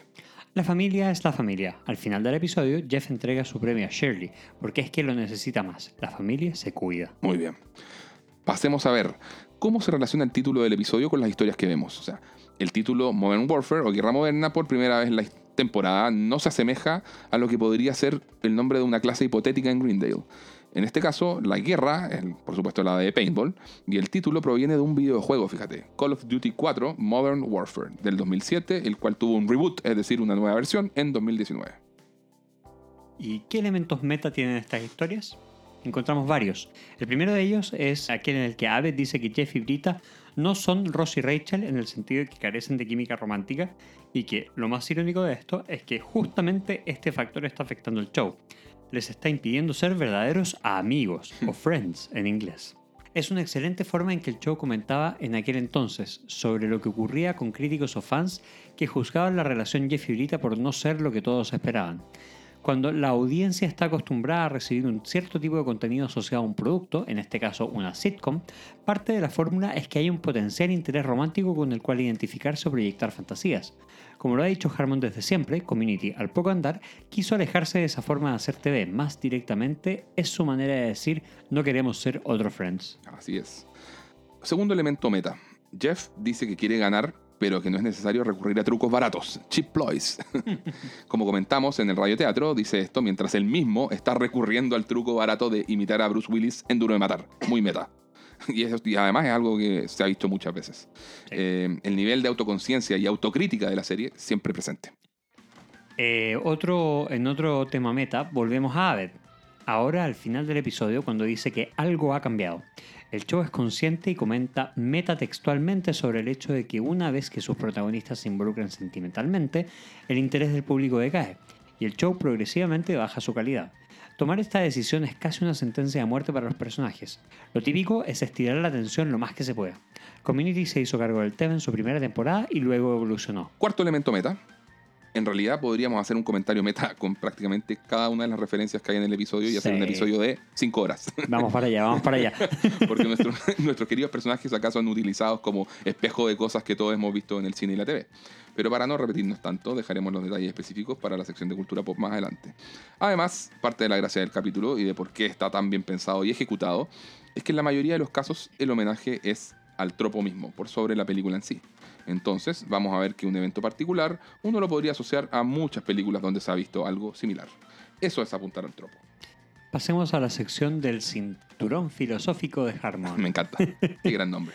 En esta sección nos vamos a detener un buen momento y vamos a hablar sobre los aspectos creativos. Gracias a Harmon y compañía, Community en sus mejores momentos era una combinación ganadora entre una sitcom tradicional con comedia increíblemente ágil, inteligente y bien escrita, con homenajes a la cultura pop del cine y la TV y desarrollos de personajes, sin temor a tocar temas complejos de las relaciones humanas. Podrían hacer un episodio de escala menor, pero sumamente bien escrito, como el del cumpleaños de Troy que veremos en la segunda temporada, que trata temas como la desilusión de entrar al mundo adulto y darse cuenta de que no se tienen todas las respuestas. O también podrían hacer un episodio conceptual como un serio documental sobre una ridícula guerra de cojines y almohadas en Green Day. Me encanta, qué capitulazo. O un juego de rol de calabozos y dragones. Uh. La mejor representación de este juego de, de- de- de este juego de rol en cualquier medio audiovisual De acuerdo. en el que nos hacen sentir que lo que está en juego es literalmente de vida o muerte. El asunto es que el equipo creativo nunca careció de ambición, siempre buscaron empujar sus propios límites e ir corriendo a su propio cerco, respecto de lo que se entendía tradicionalmente como una sitcom. Es cierto que ya teníamos el antecedente reciente de avicultura contemporánea americana, conocido como el episodio de la mafia de los dedos de pollo. Excelente capítulo. claro, que fue el primer capítulo de la serie en hacer un homenaje más extenso al cine, particularmente a la película Buenos Muchachos de Scorsese. Pero ahora en Guerra Moderna deciden escalar el nivel de complejidad y de puesta en escena un peldaño o dos más arriba. y por eso muchos consideran que este es verdaderamente el primero en abrazar de lleno eh, la idea del episodio conceptual a gran escala. Es interesante revisar algunas de las ideas que transmite Harmon respecto a su filosofía a la hora de definir el ADN de un show como este. Dice, comillas, en general creo que hacer referencias específicas a otros shows o películas resulta, en términos de comedia, poco sofisticado. Por eso, eh, prefiere centrarse en homenajear al tropo, aquel elemento que se repite en varias cosas que hemos visto antes. Sin embargo, Harmon reconoce también que, a veces, sí, sí hacían chistes específicos y en esos casos prefería siempre citar la fuente de la referencia, para que no se sintiera como un robo de ideas a terceros. Pero es enfático en decir que en la cabeza del equipo creativo completo siempre el mensaje estuvo en céntrense en los elementos comunes del género, no vayan al chiste que parodia la película en específico. Sí.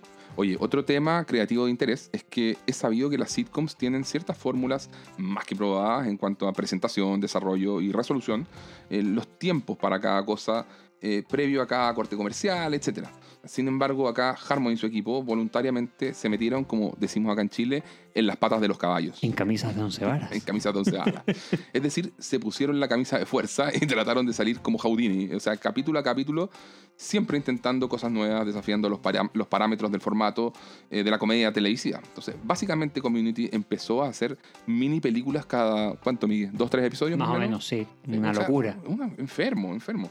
Harmon dice que era hiper estresante y tenían que ir aprendiendo a llevar eh, como en rienda corta los tiempos, el ritmo narrativo de cada una de estas mini películas que, que desafiaban el, el formato tradicional de las sitcoms.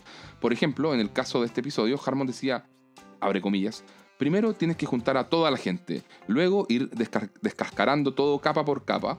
Así funcionan las películas de acción de este tipo, de esta escala y épica, y resulta que teníamos solo 21 o 22 minutos para hacerlo.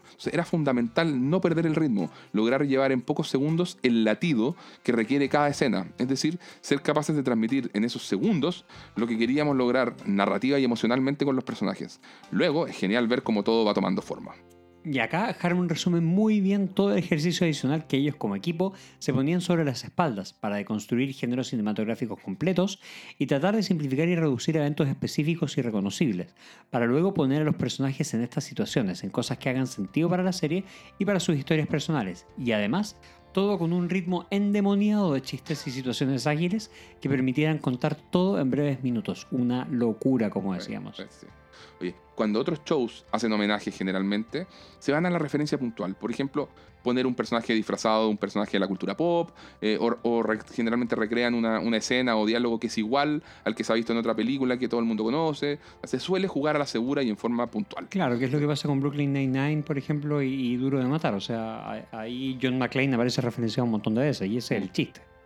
Claro, y en escenas específicas de la película. Eh, acá fueron con todo hacia adelante, con puesta en escena, cinematografía, dirección, banda sonora y todo. O sea, como decíamos, apuntando en mayor proporción a los tropos. Creemos, fíjate, Miguel, no sé, yo creo que sí.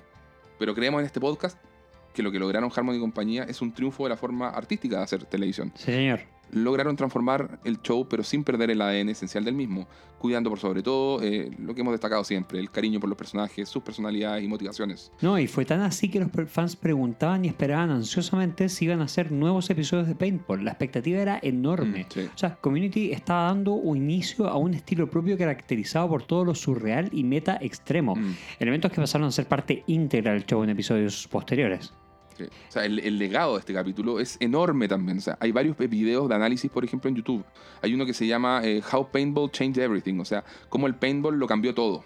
Que, junto con destacar todo lo que hemos dicho de, los homenajes y de construcciones de género cinematográfico, también mencionan cómo al final de cada episodio conceptual siempre era posible resetear todo, volver a la normalidad de Greendale eh, hasta la siguiente ocasión especial que, nos entregara la serie. Sí, de hecho aquí lo comentábamos antes de entrar a grabar este capítulo, el cómo la música te daba el cambio a- al tono habitual de Grindel. es, es muy marcado y a la vez muy sutil. Te, te va guiando, ¿cierto? La, la música es una guía. en- Totalmente. en.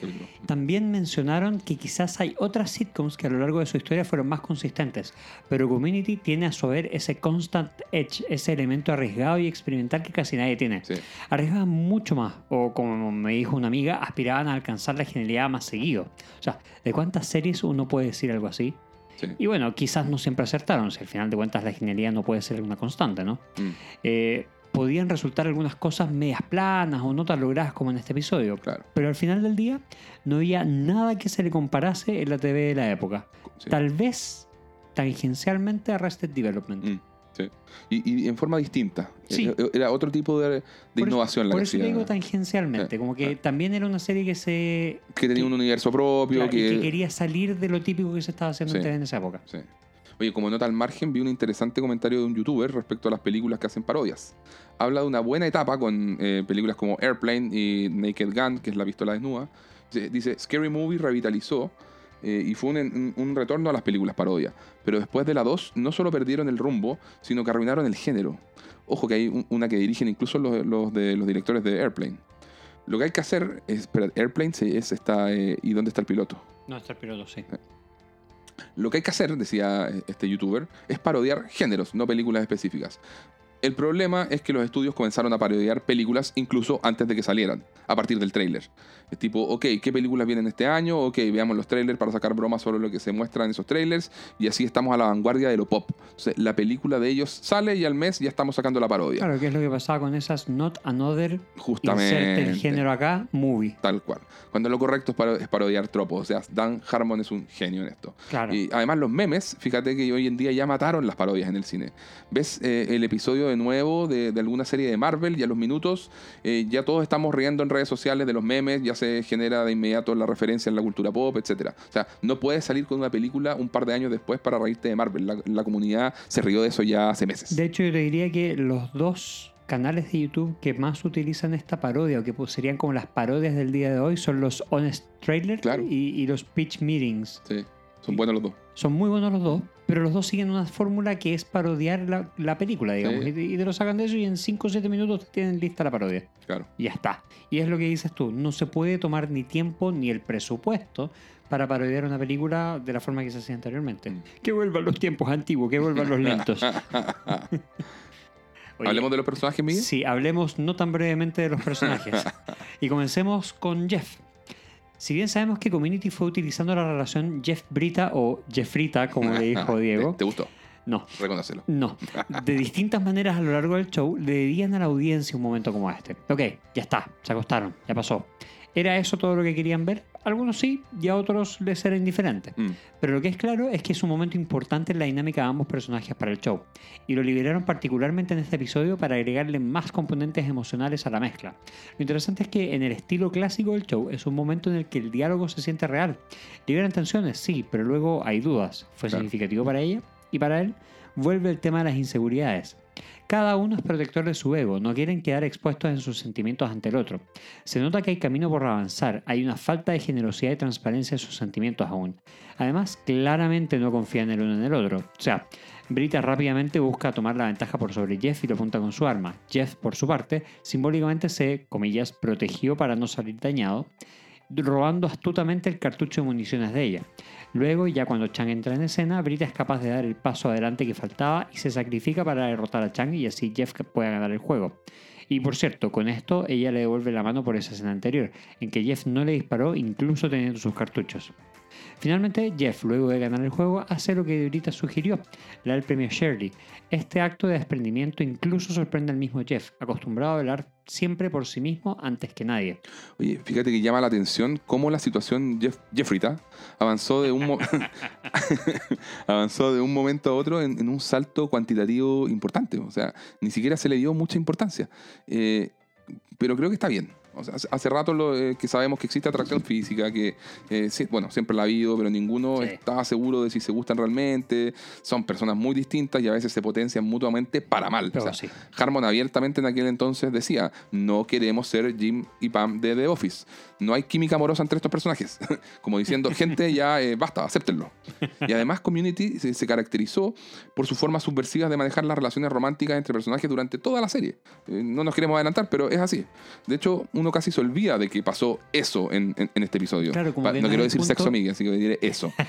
Ah. Pero, pero no es el punto alto de la serie. ¿eh? Claro. O sea, del, del capítulo. Sí, de hecho, o sea, es importante, pero le quitan el foco, lo sacan de cámara, es súper rápido, el corte Sí, es beso sí. y fum, listo, ya después, y, y retomamos rápidamente la dinámica de película de acción. Sí. O sea, a futuro veremos que las relaciones románticas pueden ocurrir de fondo, sin que nos enteremos de muchas cosas que luego se revelan en forma casual. Y sí. Entonces, para algunos puede ser una oportunidad desperdiciada el no ahondar en lo romántico, como lo hacían, no sé, series como How I Met Your Mother, etc. Eh, pero es parte del ADN particular de Community. de- es parte de lo que lo hace único. Optan por centrarse en la amistad y en el sentido de comunidad. Fin. Un dato gracioso es que la guionista Emily Cutler comenta que Joel McHale estaba muy fit para este episodio. Mm, mm, mm. Estaba malditamente delgado el desgraciado. Joel estaba en una dieta de lechuga y aire en las semanas previas a la filmación. Ante lo cual Joel McHale agrega y algunas claras de huevo. Malditamente flaco. Oye, hablemos un poco de Brita. Mira, Jeff le critica lo falsa que es, ya lo mencionamos, eh, que hace todo por querer mostrarse eh, mejor persona que los demás y luego cuando ella lo está curando reconoce que se siente una farsante. Le dice, tienes razón, sabes, soy farsante, intento actuar en forma compasiva porque temo no serlo. Lo interesante es que ella quiere ser una buena persona, pero el miedo, la inseguridad, siempre la hace dudar de sí misma. O sea, eh, y se sabotea a sí misma, como en el capítulo 5, ese, con el, el del juicio en la piscina Sí, y todo sí. eso. Entonces, el problema es que su validación muchas veces la manifiesta a costa de hacer quedar mal a otros. Entonces, esa es la toxicidad del comportamiento que muchas veces tiene Brita. Jeff y Brita son personas dañadas, que Sí. ocultan su lado más frágil y proyectan una, una, eh, una careta de lo que quieren que, que piensen los demás sobre ellos. Es, es válido pensar que en este sentido son tal para cual. Pero ¿funcionaría realmente una relación? ¿No será que necesitan otro tipo de compañero o compañera de vida? Sí. Homero Simpson, de hecho, diría que Brita y Jeff se juntaron casualmente en la sala de estudios con resultados sexuales. Bueno, como, como un buen detalle, eh, en la escena en que el grupo al inicio le dice a Jeff y Brita que existe tensión sexual entre ellos, Pierce dice esa frase de que probablemente Jeff lo niega, pero estando completamente erecto. Luego, cuando Jeff se pone de pie, si se fijan, Brita le pega una mirada rápido, ahí mismo, en la zona, Oye, qué buen detalle. para chequear, digamos que fue solo por curiosidad. Oye, me encantan las escenas de acción de ahorita. O sea, cuando aparece con sus tacos bajando del inodoro en la caseta del baño. eh, luego cuando se, se desliza entre medio de las piernas de Jeff y elimina a los patinadores voladores. Qué gran secuencia. Tremenda. Y por supuesto, eh, su duelo a muerte con Chango. Las balas, las balas hasta que colisionan y todo. Se salva a Jeff, se sacrifica, tiene momentos muy cool. O sea, es un muy buen episodio para su personaje. Sí, de hecho, Harmon dice en el DVD, si en el episodio del Día de la Familia, el, el episodio 18, empiezas a decir, oh, ok, ya comienzo a entender a Brita, ahora con este capítulo uno debería decir, ok, la amo. Hmm. Hace cosas que ningún otro personaje de sitcom hace. La odias y luego la entiendes y te identificas, luego la amas y luego la ves perder. Se refiere, claro, a algunos eventos que ocurren en un par de episodios más. Sí, ahí perderá. Pero bueno, no nos adelantemos tanto. Hablemos de Abed, Miguel. Este es otro episodio donde es un crack absoluto. Aunque él no sea el protagonista de la historia, es como esos personajes secundarios que, que amas en las películas de acción, ¿cierto? O sea, nos, Sí. sorpre- nos sorprende a todos con el cambio de actitud. Se cree el cuento del héroe de acción por completo. Sus frases siempre buscan tratar la situación con la máxima seriedad y compromiso posible. Todo es de vida o muerte para Abed en este capítulo. Eh, de hecho, un detalle que me encanta eh, es que al principio hable de que a Jeff lo encontró vagabundeando en la zona neutral. o sea, toda esta idea de que según Abed hayan distintas zonas. Como parte, como parte de este apocalipsis. Claro, es, es genial. Su cabeza como que me lo imagino revolucionada a mil. Sí, la está gozando totalmente. Sí, sí. Y además, como es usual, tiene sus momentos meta como el que dijimos de Friends y el mejor de todos, al final cuando entra en modo shaman, como si tuviera una conexión psíquica con Dan Harmon y los guionistas del show y supiera que algo ha cambiado Claro. en las dinámicas internas del grupo. Algo que será relevante para lo que viene. Un maestro. Eh, oye, y Annie. Bueno, es genial el detalle de que se camufle con la tapa del basurero en la cabeza y que al momento de su muerte insulte al club de Glee. Aunque no le dieron mucho que hacer en este episodio, igual la amamos. Sí, Annie tendrá su revancha en la secuela de la segunda temporada. Guiño, guiño. Sí, de todas maneras. Oye, Troy, es poco lo que vemos de él, pero es suficientemente gracioso. O sea, Sí. de partida, el look que le dan es maravilloso. Esa armadura blanca de hockey en el pecho y hombros y zonas más sensibles, muy propia de los cómics. Claro. De hecho, Harmon le dijo a Donald Glover: Quiero que seas como cualquier personaje negro en cualquier película de John Carpenter. me encanta, me encanta. Para quien no sepa, John Carpenter es un director famoso que tuvo éxito principalmente en los 70s y 80s con películas de terror, pero también algunas incursiones en el cine de acción. Sí. Y bueno, Harmon le dice esto porque quería que Troy tuviera la actitud decidida del rebelde que opera por su cuenta propia, como Keith David en la película They Live o el protagonista de Asalto en el Precinto 13. Por eso es que se justifica lo de velar por sus propios intereses, intentando asegurarse él y Shirley la victoria. Oye, o Jack Burton, Kurt Russell en Rescate en el Barrio Chino. aunque, aunque no es un personaje negro, pero, que, Pero es un personajazo. Qué buen personaje Sí, de acción. sí, sí, sí. Eh, oh, Qué buena película. La, la vi hace no tanto. ¿En serio? Sí, estaba la- la- la me dieron- ganas de verla ahora. Con eso te digo todo. Ya, una pausa y ya volvemos. Claro.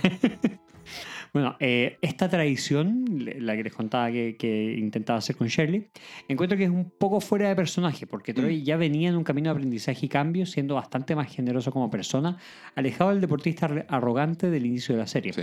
Pero bueno, incluso si ignoramos eso, igual es raro que no le proponga el plan a Abed. Él Claro. es su partner en todo. O sea, Troy and Abed firing paintballs. caía de cajón, o sea, venías. po- podría haber sido utilizado en cualquier secuencia del episodio. Bueno, en fin, a Troy lo acaba eliminando el karma porque enojó a Dios. Oye, en esa misma escena con Shirley es no- es notable el detalle de que está usando un mondadientes, o sea, algo muy de personaje de, de- de película de acción o de mafia. De hecho, a veces habla y lo tiene en la mano, en otras está en la boca, desaparece, es muy divertido. Pero como dijimos, su mejor momento es cuando saluda a Jeff en, en el Son of a Bitch. O sea, me- yo creo que esa, esa parte a mí me saca carcajadas, que, no sé, las 75 veces que he visto el capítulo. seguro, seguro. bueno, respecto a Shirley, su evolución es breve, pero funciona. Primero aparece junto al grupo de chicas emboscando a los hombres cuando van al baño. Excelente táctica. Y luego teme la ira divina cuando Troy cae y ella grita, Troy enojó a Dios. Me encanta. Tiene su gran momento como una badass con las pistolas y brazos abiertos mientras cita la Biblia, muy de película también, como ya dijimos. Y luego cuando muere es notable esa secuencia con Brita. Me voy a casa, Brita. No, en serio, me voy a casa. ¿Me ayudas a levantarme? Todo el drama y hum- humor y las tomas de Justin Lin en esa escena, todo maravilloso. Sí. Oye, hablemos un poco de Pierce. Creo que este es uno de los episodios en que Pierce se comporta relativamente bien, fíjate. O sea, Sí. no dice casi nada incorrecto. Dijimos el, el par de excepciones para su sección dedicada al final del podcast. Pero ese chiste que le tira Jeff cuando este niega su atracción por Brita y le dice, he said fully erect, dijo él, totalmente erecto. Es como de esas frases que siguen apareciendo por ahí entre los fans. De hecho, fíjate que un, un amigo mío suele ci- citarla de vez en cuando. O sea, conocí ese chiste por él antes de haber visto la serie. ¿En serio? Sí. wow. Bueno, ya mencionamos su complejo con la edad, que es algo recurrente en la serie, y en este caso por el detalle de intentar justificar el por qué está usando pañales. Y también está sumido a la soledad, evidente en ese par de escenas que comentamos. Su deseo de pertenecer a una alianza con sus amigos, por la cual traiciona a Starburns, y el momento en que desobedece a Jeff creyendo que lo estaba excluyendo. Oye, Joel McHale dice que en, en esa escena junto a Starburns, Chevy Chase realizó varias eh, tomas improvisadas y que eran todas graciosas. Seguro, sí. Me, me encantaría verlas. Sí, totalmente. Chevy Chase es una persona muy graciosa Sí. cuando no está haciendo Cuando un- quiere. Y no quiere Sí. ser un insoportable. Exacto, eso mismo. Oye, por último me gusta el guiño al videojuego Unreal Tournament, cuando Pierce muere y grita ¡Medic! ¿Te, te acuerdas, Miguel, en, en la universidad? Una, me acuerdo una cantidad, digamos, no menor de estudiantes se iba a la sala de computación a jugar este juego en línea. Yo, yo no, nunca jugué, pero era un clásico encontrar a varios compañeros disparando como enfermos en vez de hacer, no sé, el ensayo o trabajo que seguramente tenían que entregar en dos horas. Yo, yo fui parte de los, ¿Sí? de los que jugaban. De hecho, ¿Viste? mi primer y último ¿Cuántos juego ensayos no entregaste por culpa? Uf, uf, no, los entregaba a todos, los entregaba a todos. Pero los hacías en menos de dos horas, De hecho, justamente. no eran, recuerdo que eran 30 computadores que estaban disponibles, de los cuales 25 estaban siendo ocupados por gente que estaba escribiendo, perdón, por gente que estaba jugando en Unreal, y, y los otros 5 era por gente que estaba intentando, uno, eh, entregar estas cosas y dos, concentrarse entre tantos gritos entre los No, y, los- otros. y las teclas que... Sí, no, viejo, pero Es sí. terrible. Terrible, terrible. Sí, Bueno, eh, hablemos de Chang. muy bien. Por ahí leí un comentario que decía, es la primera vez que Chang se ve cool en el show.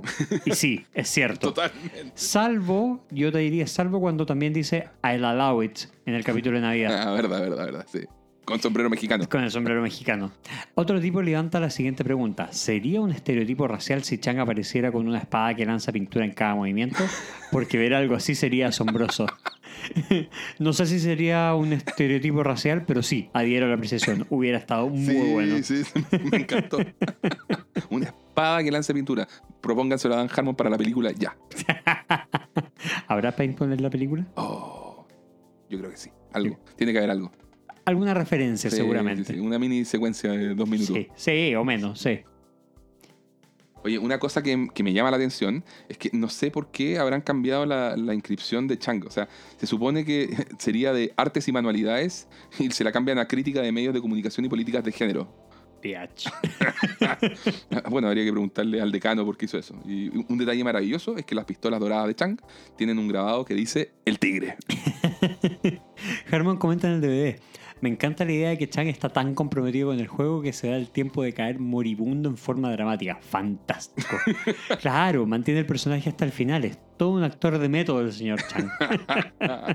Oye, y lo último, en, en una entrevista de 2013, el actor Ken Jeong, que es quien interpretaba a Chang, dijo que este era su episodio favorito de toda la serie. y el de muchos otros. Sí.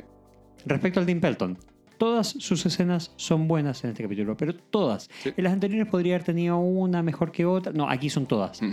Al inicio parte con una buena, con la buena intención de armar otro baile para Grindel, uno más.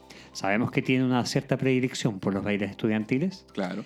Eh, hacer un, un cierto nivel de pageantry, como lo dice en algún capítulo posterior. Eh, el cual tendría un pequeño e inofensivo juego de paintball assassin. Que bueno, se le, fa- se le va un poco de las manos. Ujú. Y ahí, por supuesto, se pasea nervioso y le confiesa a Chang sus inseguridades, entre las cuales está que la gente piense que él es un mal decano. Algo que sabemos que todos ya piensan. Por supuesto. Igual me encanta que haga evolucionar el premio del juego desde un reproductor de Blu-ray a la posibilidad de inscripción prioritaria de asignaturas y finalmente solo consiga un reproductor de DVD. Pero, pero, pero con control de remoto. Ah, sí, sí, sí, por supuesto. Oye, ¿qué, qué personajes aparecen por primera vez? Tenemos al patinador conocido como Discos 2 o Post-Ironic Discos 2, a quien en todo caso no volveremos a ver nunca más. De hecho, mismo caso con el Club de Ajedrez o el Glee Club, todos esos eran extras. Sí. ¿Qué personajes secundarios retornan? Tenemos a Leonard, que aparece al principio intentando llamar la atención del patinador de naranjo y luego aparece persiguiendo a Jeff en esa escena tipo Terminator en cámara lenta. Luego de eso, Abed lo elimina en forma espectacular. Tenemos también a Garrett. Su única escena es probablemente su mejor participación en toda la primera temporada. Sí. Es inolvidable su estado moribundo mientras le cuenta a Jeff sobre el premio, el premio. Nos volvimos unos contra otros como animales. ¿Terminado? Esto no ha terminado. Aún está ocurriendo. La voz es tan particular de Garrett. De hecho, cuando estaba urgido es muy gracioso. Sí. Bueno, tenemos a Stormers también que aparece junto a Pierce saqueando la máquina de snacks. Y luego Pierce lo traiciona disparándole para poder irse con el grupo de Jeff, Troy y Abed. Muy bien. Dentro de los escenarios tenemos los recurrentes, o sea, la sala de estudios F, los pasillos de Grindel, el sector recreativo de Grindel, el patio de Grindel, la cafetería y la oficina del decano. Eso es lo notable, no tenemos escenarios nuevos en este capítulo en que se siente todo tan novedoso. Sí, es maravilloso. Y dentro de las canciones, eh, la única que encontramos es Hit Me With Your Best Shot de Pat Benatar y Eddie Schwartz. En una versión cantada por el Club de Glee. ¡Escriban canciones originales! Oye, Miguel, revisemos un poco los datos de trivia y, y datos anexos. Este fue el primero de varios episodios de Paintball que contribuyeron significativamente a la identidad del show.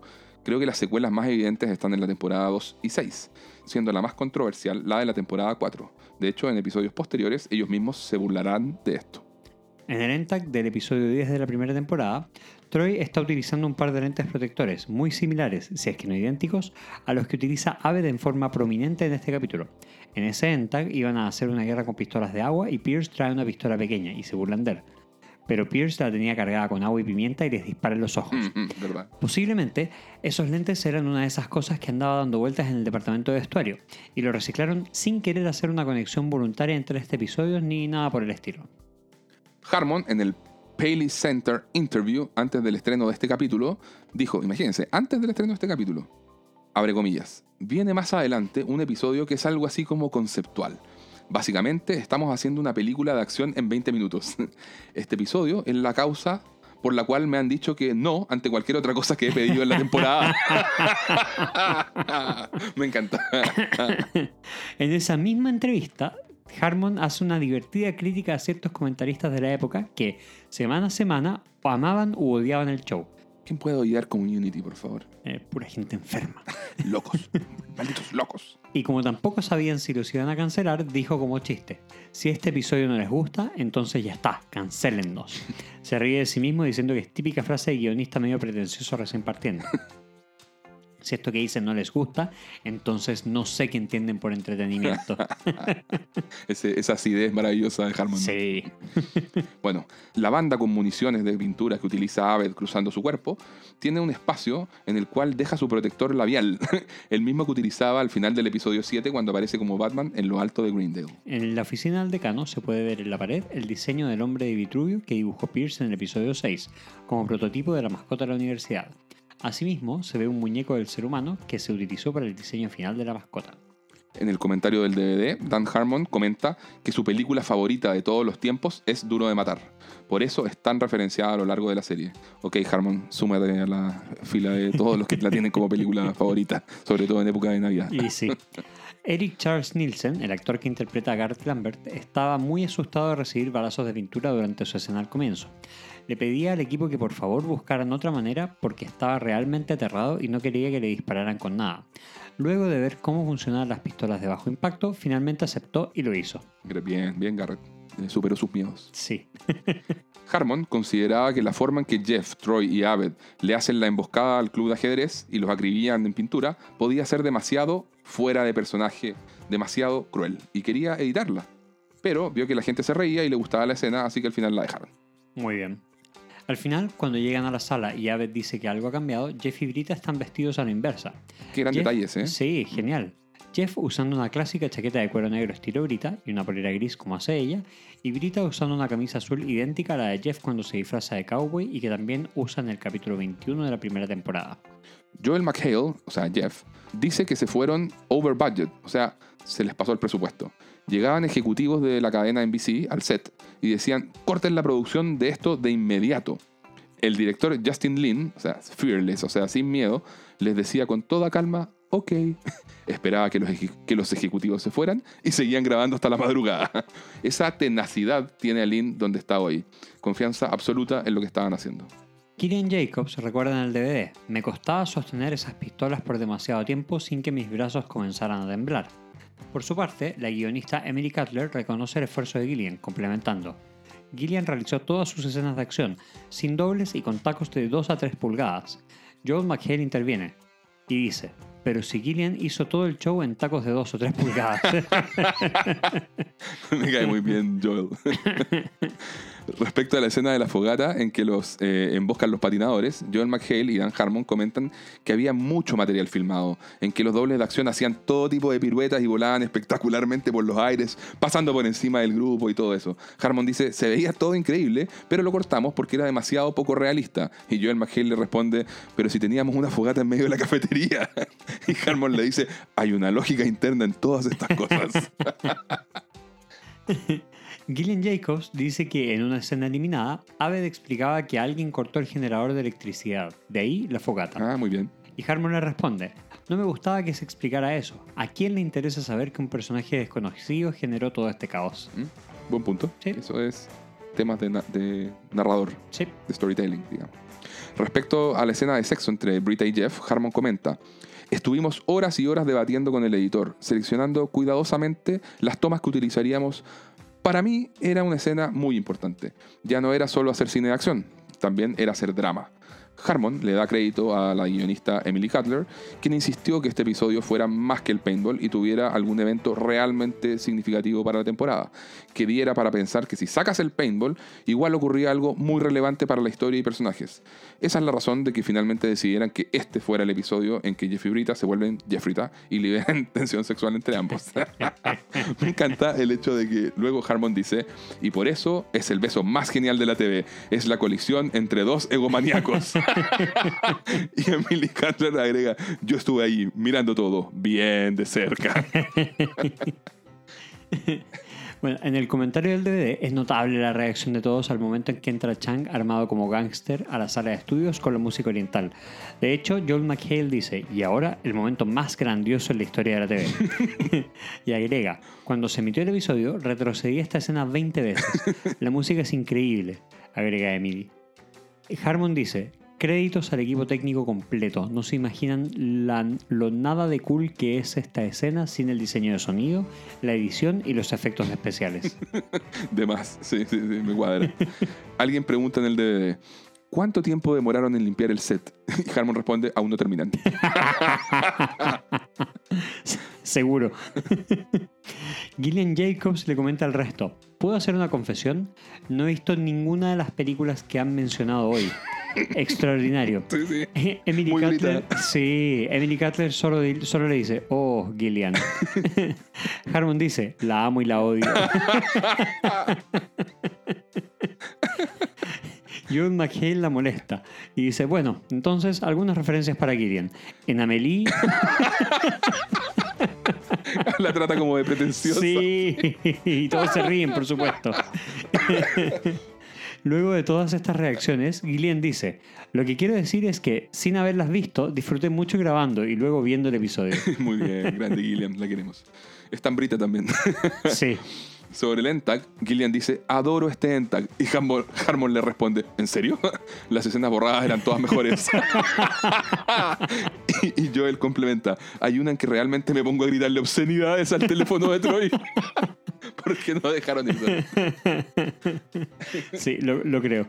Sí. Vamos con las referencias a la cultura pop, que según nuestra pauta deberían tener entre 6 y 7 minutos y yo creo que vamos a ir como por el triple de eso. Sí, yo también creo. Adelante, la primera es A Friends, serie de televisión conocida por todos que corrió entre, el año, entre los años 94 y 2004. Esta famosa y querida sitcom ya fue referenciada en los capítulos 4 y 16, así que no entraremos en más detalles. En esta oportunidad, Abed dice que Jeff y Brita no son Ross y Rachel en el sentido que carecen de química romántica, y que justamente eso es lo que está impidiendo que este show se convierta en Friends. Cheers, eh, serie que corrió entre los años 82 y 93, protagonizada por Ted Danson. También ya la, re- la- la referenciamos en los episodios 5, 17 y 22. Sabemos que Cheers es una serie influyente que eh, bueno, está ambientada en un bar de Boston y es una de las favoritas de Dan Harmon junto con la serie MASH de los años 70.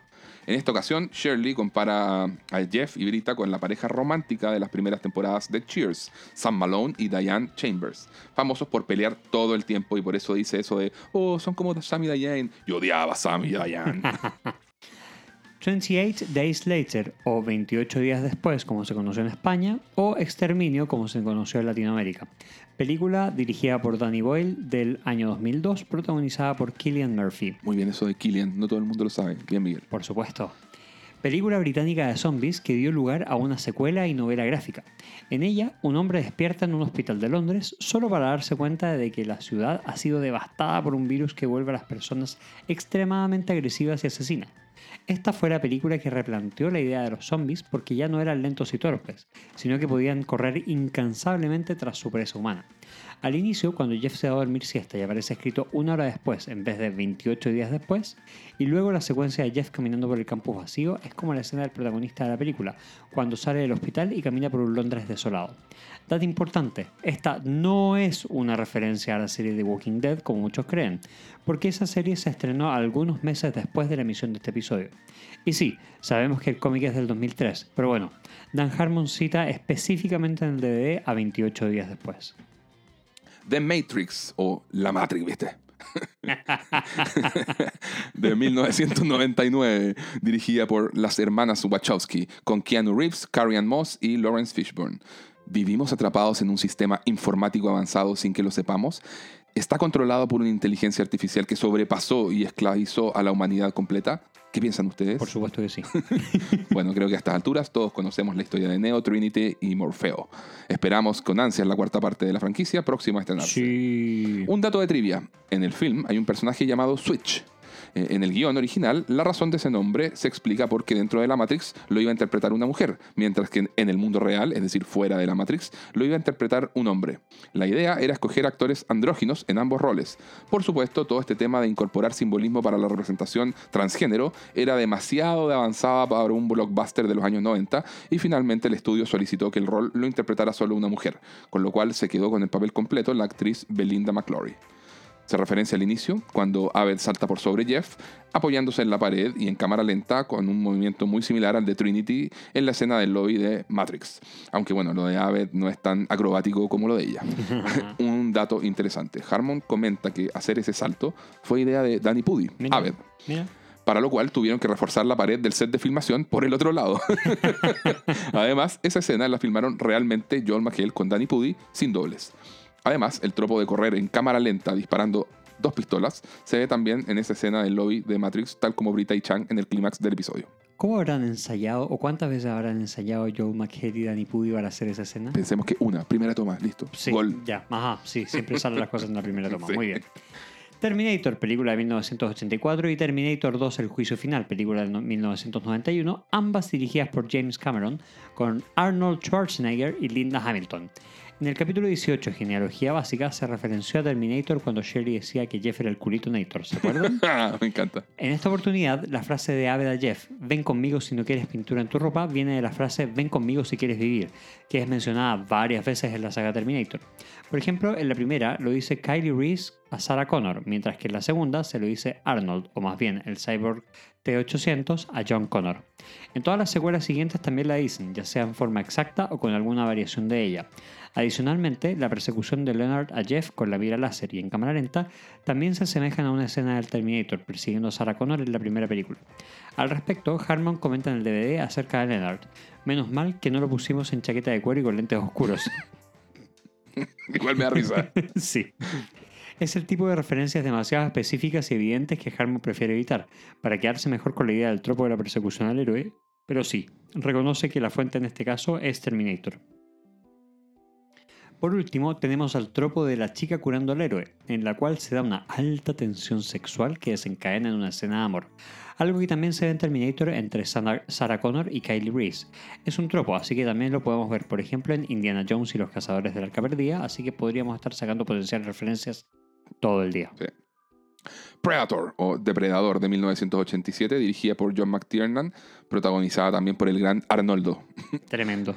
Una vez más, volvemos a este clásico de clásicos del cine de acción ochentero, referenciado en los episodios 18 y 21. Hay, hay varias referencias acá. Primero, el saludo de Troy a Jeff es el del You Son of a Bitch. O sea, es una referencia directa al saludo entre Dutch, que es el personaje de Schwarzenegger, y Dillon, el personaje de Carl Weathers, al inicio de Depredador. Además, la escena de la muerte de Chang imita la muerte del depredador mediante una bomba autodetonada mientras el héroe salta para cubrirse de la explosión, tal como hace Jeff y hacía eh, Arnie en, en la película Depredador original. Por último, eh, la utilización de los árboles como medio de camuflaje que realiza el club de canto, el Glee Club, es algo que también realiza la criatura conocida como Depredador. Escape from New York o Escape de Nueva York. Película de 1982 dirigida por John Carpenter, protagonizada por Kurt Russell y Lee Van Cleef. Película de acción futurista ambientada en el año 1997. ¡Oh, wow! En esta distopia, Manhattan es una gigantesca prisión de máxima seguridad y a la vez el lugar más peligroso del mundo, al cual ni la policía ni el ejército se atreven a ingresar.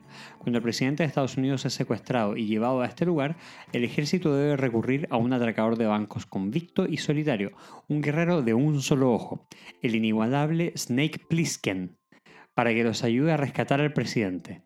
Como dato de trivia, el actor Kurt Russell ha dicho que de todas las películas en que ha participado, esta es su favorita, y Snake Plissken es también el personaje que más ha disfrutado de interpretar. Esto se referencia cuando Troy le dice a Jeff, después del You son of a bitch, I thought you were dead, man. Pensé que estabas muerto, hombre. Esto se lo dicen varias veces a Snake Plissken en este film. Nuevamente, seguro que hay muchas películas más en que esta frase se utiliza porque suena bastante genérica, pero nos quedaremos con esta. Además, en el comentario del DVD, Harmon la confirma como referente. Muy bien. Glee, serie del 2009 al 2015. Referenciada también en el episodio 18, como hemos dicho, continuará siendo objetivo de bromas a lo largo de temporadas futuras. Es curioso que esta serie haya estado eh, al aire exactamente durante los mismos años que Community, entre el 2009 y el 2015, solo que con un nivel de popularidad infinitamente mayor. Oh, sí. Troy comenta, dicen que los del club de coro atraen a los rezagados a sus trampas mediante alegres interpretaciones de hits radiales. Y Jeff dice, ¿en serio? ¿Y la gente cae con eso? O sea, boom. Un mazazo, pero de lleno a- al show. Más adelante, efectivamente, se enfrentan al Glee Club y Annie sucumbe a la tentación de regañarlos por ser tan poco inspirados, lo cual le cuesta la vida en el juego. Y finalmente, luego de que los derrotan, Jeff dice, escriban canciones originales. Y ese es un segundo mazazo que le pegan al show. ¡Boom! En el DVD, Harmon una vez más hace el alcance. No odiamos a Glee, dice, son solo bromas de autodesprecio. Estamos celosos de sus ratings. y de los premios, seguro. A todo esto encuentro que Annie tiene una mejor forma de insultar al club de coro que eh, como que a Jeff no, no le resulta mucho. Sale medio forzado su... Escriban canciones originales. ¿No- Eh, puede ser, sí. En cambio, la de Annie me gusta más, pero bueno. Dale. Los Simpson, serie que empezó en el año 1989 y seguirá por los siglos de los siglos. Es una serie animada creada por Matt Groening que ya todos conocen y no vamos a explicar quién es Homero Simpson. Fue referenciada en el episodio del debate, Apodo de los Simpson. En esta oportunidad, Jeff se refiere al tipo de los patines como Post-Ironic Disco Stu. Disco Stu es un personaje de los Simpson. Yo creo que le dice post-irónico porque primero, decirle solo Disco Stu era efectivamente irónico, en el sentido de que Jeff se estaba burlando de él. Pero luego decirle post-irónico es como decirle que ya dejó de ser gracioso e irónico. Ya es en serio. sí, me, me gusta. Oye, The Warriors, los, también llamada Los Amos de la Noche en España y Los Guerreros en Hispanoamérica. Película de 1979, dirigida por Walter Hill, con Michael Beck, James Remar y David Patrick Kelly. Es una película de acción basada en la novela homónima de Saul Urich. En ella se narra la historia de The Warriors, una pandilla de Nueva York en, adivinen, un futuro distópico. Durante un evento que reúne a varias pandillas locales que tienen el objetivo común de hacer una tregua para unirse y acabar con la policía local, los Warriors resultan inculpados erróneamente por el asesinato del respetado líder del evento. Es así que deberán escapar del lugar e intentar regresar a su propio territorio para estar a salvo. Esto los llevará por un peligroso recorrido nocturno, enfrentando a otras pintorescas pandillas de distintos lugares de la ciudad, como los punks en patines o rollers, y también los Baseball Furies, que están vestidos con uniformes de los New York Yankees, maquillados tipo el guasón, y llevan un bat de béisbol en mano. Es genial. Es puro, eso es puro cómic. Esta película tuvo una recaudación decente, y con el tiempo se ha transformado en una querida película de culto, dando lugar a otros medios derivados como cómics y videojuegos. Trivia. Eh, En su momento, Paramount Pictures tuvo que detener temporalmente su campaña de marketing y liberar a los cines del compromiso de exhibición de esta película debido a reportes policiales de vandalismo y violencia adjudicados a la influencia de este film sobre la juventud. A pesar de que las críticas fueron mayoritariamente negativas, eh, la crítica Paul- Pauline Kael del New Yorker celebró su estilo atrevido y la describió así. The Warriors es rock and roll visual. En la escena de la fogata se escucha la voz de un estudiante antes de emboscar al grupo de estudios diciendo Study group, come out and play. eh". Como decíamos, esto es un homenaje a la frase original Warriors, come out and play, eh", en que el villano Luther utiliza el mismo tono juguetón e inquietante. Además, el grupo de estudios es atacado por otros estudiantes en patines, tal como la mencionada pandilla de punks. Harmon dice que en esa escena, la banda sonora de Goranson se inspiró en otro film, Shaun of the Dead, del 2004.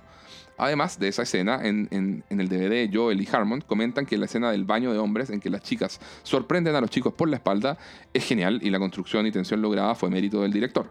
Harmon dice, esta escena también tiene algo de The Warriors, ya que en esa película también hay una escena de acción en un baño que nos gusta mucho. Películas de John Woo: A Better Tomorrow de 1986, The Killer de 1989, Hard Boiled de 1992 y Face Off de 1997.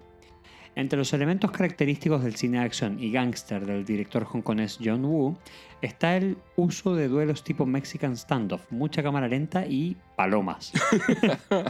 Incluso en las películas que hizo luego en Estados Unidos como Contracara o Face Off, también utilizó palomas en un clímax de acción. Sí, sí, Travolta con Lo Nicolas Cage. recuerdo perfectamente. Además, su protagonista usual es el actor Chow Yun-fat. El del tigre y el, y el dragón, ¿no? Sí, claro. Sí.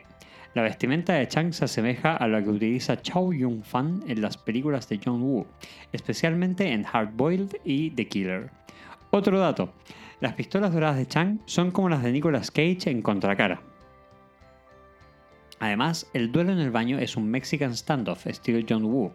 En el DVD, John McHale lo comenta, ante lo cual Harmon dice: La verdad, yo no estaba entrenado en John Woo. Para mí era un momento estilo True Romance, película escrita por Tarantino y dirigida por Tony Scott. Harmon agrega, pero bueno, después me enteré que True Romance era una película que bebía mucho del cine de John Woo, así que está bien. es práctico. Sí. Gideon Jacobs comenta, la gente quería saber por qué no usamos palomas. es porque Harmon no está referenciando directamente a John Woo, está referenciando al que referenciaba a John Woo. Exactamente. Si hubiese sabido, yo creo que usaba palomas. Hubiese sido más genial sí. eso, Chan con palomas en la sala de estudio hubiese sido extraordinario. No tenía ningún sentido, pero hubiese No, pero hubiera sido, hubiera tenido su encanto. Sí, sí, sí. Oye, Miguel, a todo esto creo que vas a tener que a subir a Instagram una foto de Chao Yun Fat eh, junto a una de Chang para comparar un poco los estilos. Lo evaluaremos prontamente. Muy bien. Bueno, Scarface, El precio del poder en España, cara cortada en Hispanoamérica. Película de 1983 de Brian De Palma con Al Pacino y Michelle Pfeiffer.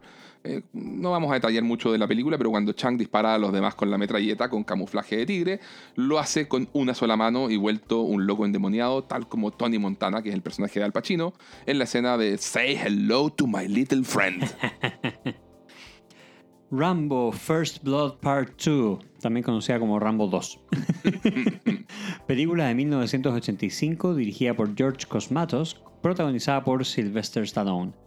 Siempre me ha llamado la atención, bueno, uno, los nombres de las películas de Rambo en general y en particular que la primera película se llame First Blood y se haya traducido como Rambo, a Claro, secas. Claro. Bueno, a contar de esta segunda parte, sí le antepusieron el Rambo. Se trata de Stallone, que es un ex soldado que regresa a Vietnam para infiltrarse y rescatar a unos prisioneros. Muere mucha gente, asumo. Yo también asumo, tampoco la recuerdo en realidad. Así que. La secuencia en que Jeff dispara como enajenado a la oficina del decano viene de este film, tal como confirma Harmon en el DVD. Muy bien. Die Hard, Duro de Matar en Latinoamérica. Película de 1988 dirigida por John McTiernan con Bruce Willis y Alan Rickman. Referencia a los episodios 7, 10, 19 y ahora en este. Como, como nos gusta tanto la película, les aportaremos el dato de que está basada en la novela Nothing Lasts Forever de 1979 del autor Roderick Thorpe. Miguel, tú que te lees todo, léete la novela de Duro de Matar. ¿Para qué está la película? Muy bien, nice comeback. Oye, bueno, hay varias referencias eh, en este episodio. La camiseta blanca sin mangas de Jeff. También tenemos esa frase de Jeff, oh, oh, no hay balas de pintura. Hans, ¿qué creías? ¿Que soy estúpido? Al respecto, Harmon ha dicho, referenciamos específicamente a Hans Gruber, el, villano de Duro de Matar, no porque yo quisiera ser Seth MacFarlane, que es el creador de, que es el creador de Padre de Familia, show que es famoso por hacer millones de referencias y, famo- y parodias eh, específicas al cine y TV, que es lo que no le gusta a Harmon. Entonces, claramente Harmon apuntaba a algo distinto, como ya les comentamos. O sea, él, él continúa diciendo, lo hicimos así porque no queríamos robar ideas sin dar el crédito correspondiente. Y nos pareció que esa escena en que Jeff le quita los cartuchos a Brita sin que ella sepa es totalmente de Die Hard, de ningún otro lado. O sea, Sí. dice, en esos casos, si vas a ser así de específico, tienes que citar tus referencias. No era justo que nos lleváramos el crédito de algo que no es nuestro.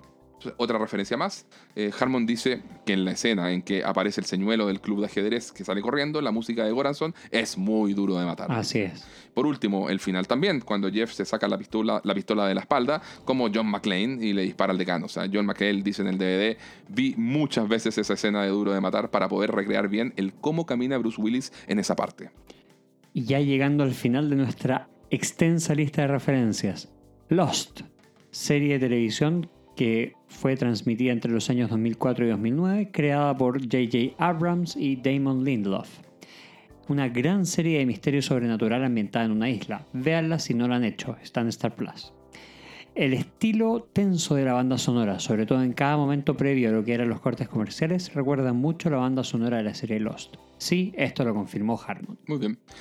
Miguel quiere ya eh, parar con las referencias, pero tenemos otras posibles referencias. o sea, como comentábamos, el secreto que Harmon revela para hacer buenos homenajes es evitar aludir directamente a la película, salvo casos puntuales, sino más bien apuntar al tropo, aquello que todos puedan identificar como algo que hemos visto antes en las películas de este tipo.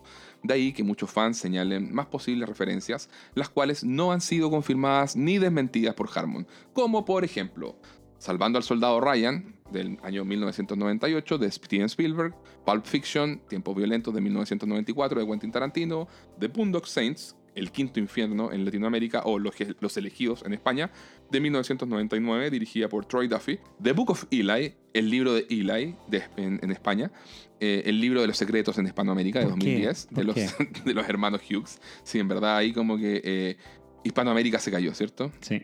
La cita de Shirley mientras apunta con las pistolas, el Señor es mi pastor, no desearé nada, sigue el tropo de usar citas bíblicas para hacer más grandilocuente una escena de acción o violencia. Y creo que acá nombramos solo algunos ejemplos, como les decíamos, que, que los fans han ido detectando en que ocurre este tropo.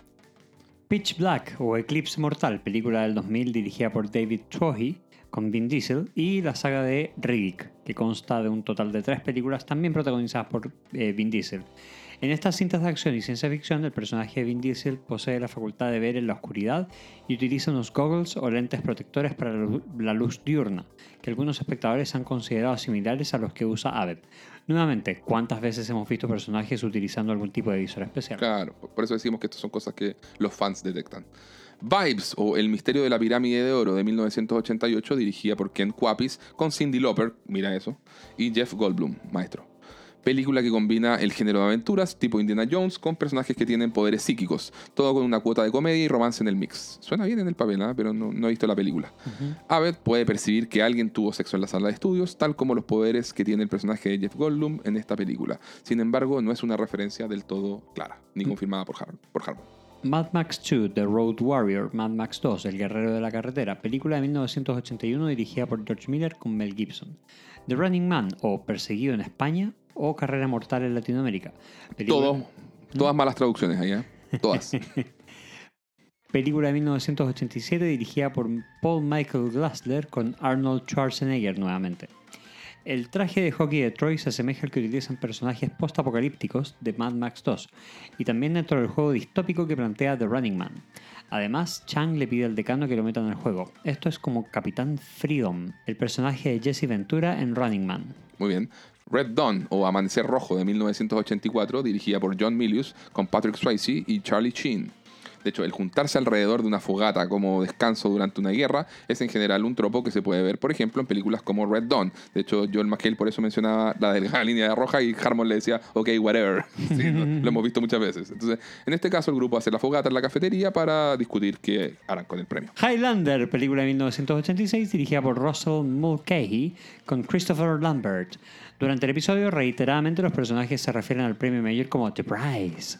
En la película Highlander también le llamaban así al poder de todos los inmortales caídos en batalla, el cual sería absorbido por aquel inmortal único que haya logrado sobrevivir. Ok, podría ser, pero por otro lado es súper genérico llamarle el premio a el premio de un concurso. Sí, totalmente. Yo creo que los fans se van en sus especificidades. Sí. En fin. Alien o Alien el octavo pasajero de 1979, dirigida por Ridley Scott con Sigourney Weaver. La escena en que Aved observa la pintura verde deslizándose lentamente en la pared del baño frente a cada urinal recuerda la saliva ácida de los xenomorfos. Eh, podría ser. Mm. Eh, Resident Evil Apocalypse, película 2004 dirigida por Alexander Witt con Mila Jovovich. Algunos fans consideran que la vestimenta de Brida se asemeja a la de Alice, el personaje de Mila Jovovich en esta película. Nuevamente, no es tan precisa la referencia.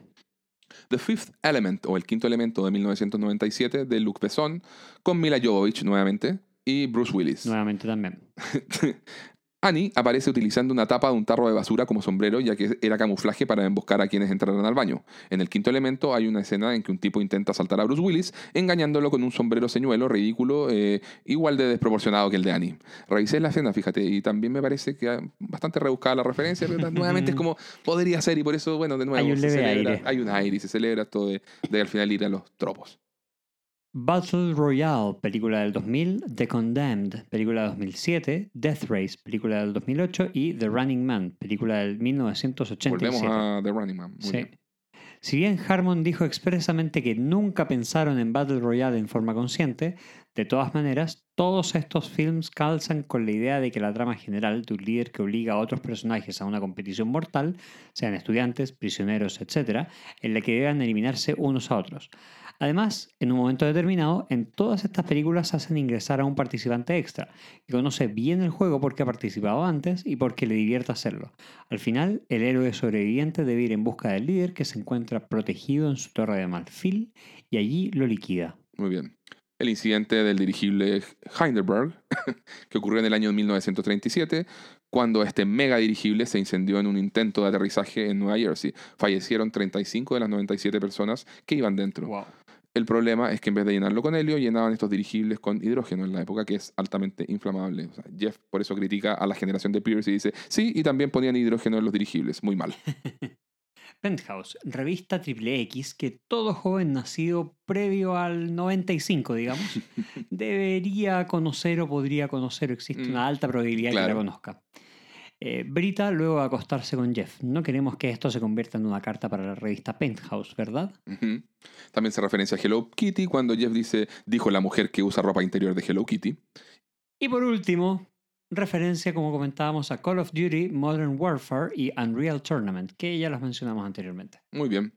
Pasemos, Miguel, a a revisar los momentos favoritos que yo creo que... eh, ¿Es posible seleccionar el episodio completo? Sí, Como sí, una seguidilla de momentos altos, uno tras otro, hasta, hasta ese clímax eh, insuperable de Chang. todo el capítulo. Muy bien. Pero bueno, si hay que elegir uno preciso, creo que sí, igual es, es la escena de Chang, ¿no? Sí, sí, sí. Mm. Y igual me gusta el Give It a Rest, Brita. Así como entrando a, a- a frasecitas cortas. Sí. Así como decía, eh, me- me- sí, o sea, en verdad, eh, quedarse con alguno en particular es difícil. eh, son- Es son todo el capítulo. El capítulo Sí, es demasiado, es demasiado alto en otro, general. sí, sí, Sí. sí. ¿Qué me dices, Diego? ¿Sobrevive la premisa de este capítulo a los estándares 2021?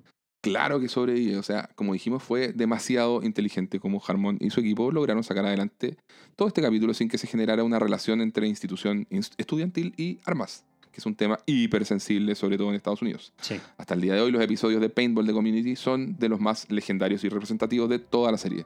Sorprendentemente, utilizan muy poco humor políticamente incorrecto. Hay por ahí una frase de Pierce al inicio, antes de que empiece el juego, cuando le dice a Jeff, ¿quieres mi consejo? Pork her and move on. Así como acuéstate con ella y sigue adelante. Y ese acuéstate en realidad es como un término más vulgar el que usa Sí, Pierce. sí, claro. Entonces, claro. eh, eso sería como lo único sexista del capítulo que quizás hoy en día podrían cuestionar en la cadena, pero no veo, no veo No, mucho más. nada más. En general, este es un capítulo atemporal. Sí, me parece bien. Vamos con los bonus track, Miguel. Pregunta obvia. ¿Has jugado a paintball alguna vez o al menos una buena guerra con pistolas y bombas de agua? De hecho, ¿Algún recuerdo? paintball sí, jugué una vez en alguna de estas actividades de fin de año que se hacían en el trabajo. Yo nunca. ¿No? No. Igual es, es entretenido, pero, pero no tan dinámico como se... Por lo menos en mi caso, no fue tan dinámico como se veía por allá. Y aparte habían como 30 grados, 35 grados y con todo el aparataje que hay que ponerse para que a uno no le duelan estas, estas, estos disparos. mm, No sé si fue mi acción, mi actividad favorita, te diré. Pero en cuanto a, a- a guerras de bombas de agua, me acuerdo de la salida del colegio en cuarto medio Oh, verdad. Cuando empezaron, empezamos y empezaron a tirar bombas de agua para dentro de las salas de clase de los otros cursos que, que todavía estaban en clases mientras nosotros estábamos en nuestro último día de colegio de la vida. Sí, sí, sí, me acuerdo perfecto. Y fíjate que cuando yo era eh, niño, me acuerdo donde vivía en Punta Arenas, en, en una villa muy estilo, eso, barrio, como todo el mundo se conocía y los niños jugaban en las calles y era un mundo feliz donde ahora ya no se puede hacer eso.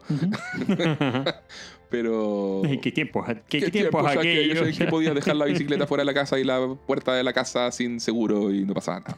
Pero bueno, eh, jugábamos mucho, hacíamos muchas guerras de agua y era muy entretenido. De hecho, nos subíamos a los árboles y emboscábamos al otro desde los Ah, árboles. Sí, sí, era demasiado entretenido ser. ¿Y cantaban canciones para atraerlos?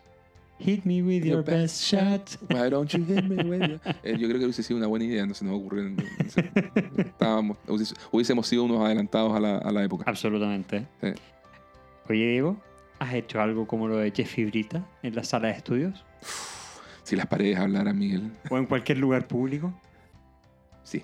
Lo confieso. No, de- dejémoslo ahí, pero encuentro que es entretenido, fíjate. sí. Tiene, tiene un cierto... Tiene, sí, sí, sí, sí. O sea, la clásica encuentro yo que, que mucha gente la ha hecho, es la de las playas, en el mar o cosas así. Eh, que, que también lo he hecho y muy, muy entretenido. Pero otro tipo de lugares públicos, estacionamientos y cosas así, eh, entretenido. Eh, Buscar sí, Sobre sí. todo porque uno sabe que hay cámaras. Tiene, tiene, tiene su morbo de saber que se puede pillar. Sí, totalmente. Entretenido. Oye, Miguel, hablemos ya de. Entremos a, a- a cerrar ya y veamos qué nota le ponemos al episodio. O sea, IMDB le puso nota 9.8 de 10. O sea, IMDB, recordemos que agrega todo lo que los usuarios votan, ¿cierto? Sí, sí. Entonces, Modern Warfare o Guerra Moderna es el episodio de más alta calificación en IMDb, junto con el episodio 4 de la temporada 3, Remedial Chaos Theory o Teoría del Caos Terapéutico. De hecho, este episodio, Modern Warfare, fue ampliamente alabado por los críticos de TV de la época. El medio IGN le puso nota 9,7 de 10, indicando que es un capítulo increíble.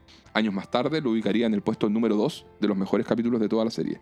El medio AV Club le puso nota A, llamándolo uno de los mejores episodios de toda la TV en esta temporada, destacando tanto sus cualidades humorísticas como la seriedad y compromiso con que se tomaron todo el homenaje al cine de acción. Esto sin descuidar el gran desarrollo de personajes que caracteriza el show.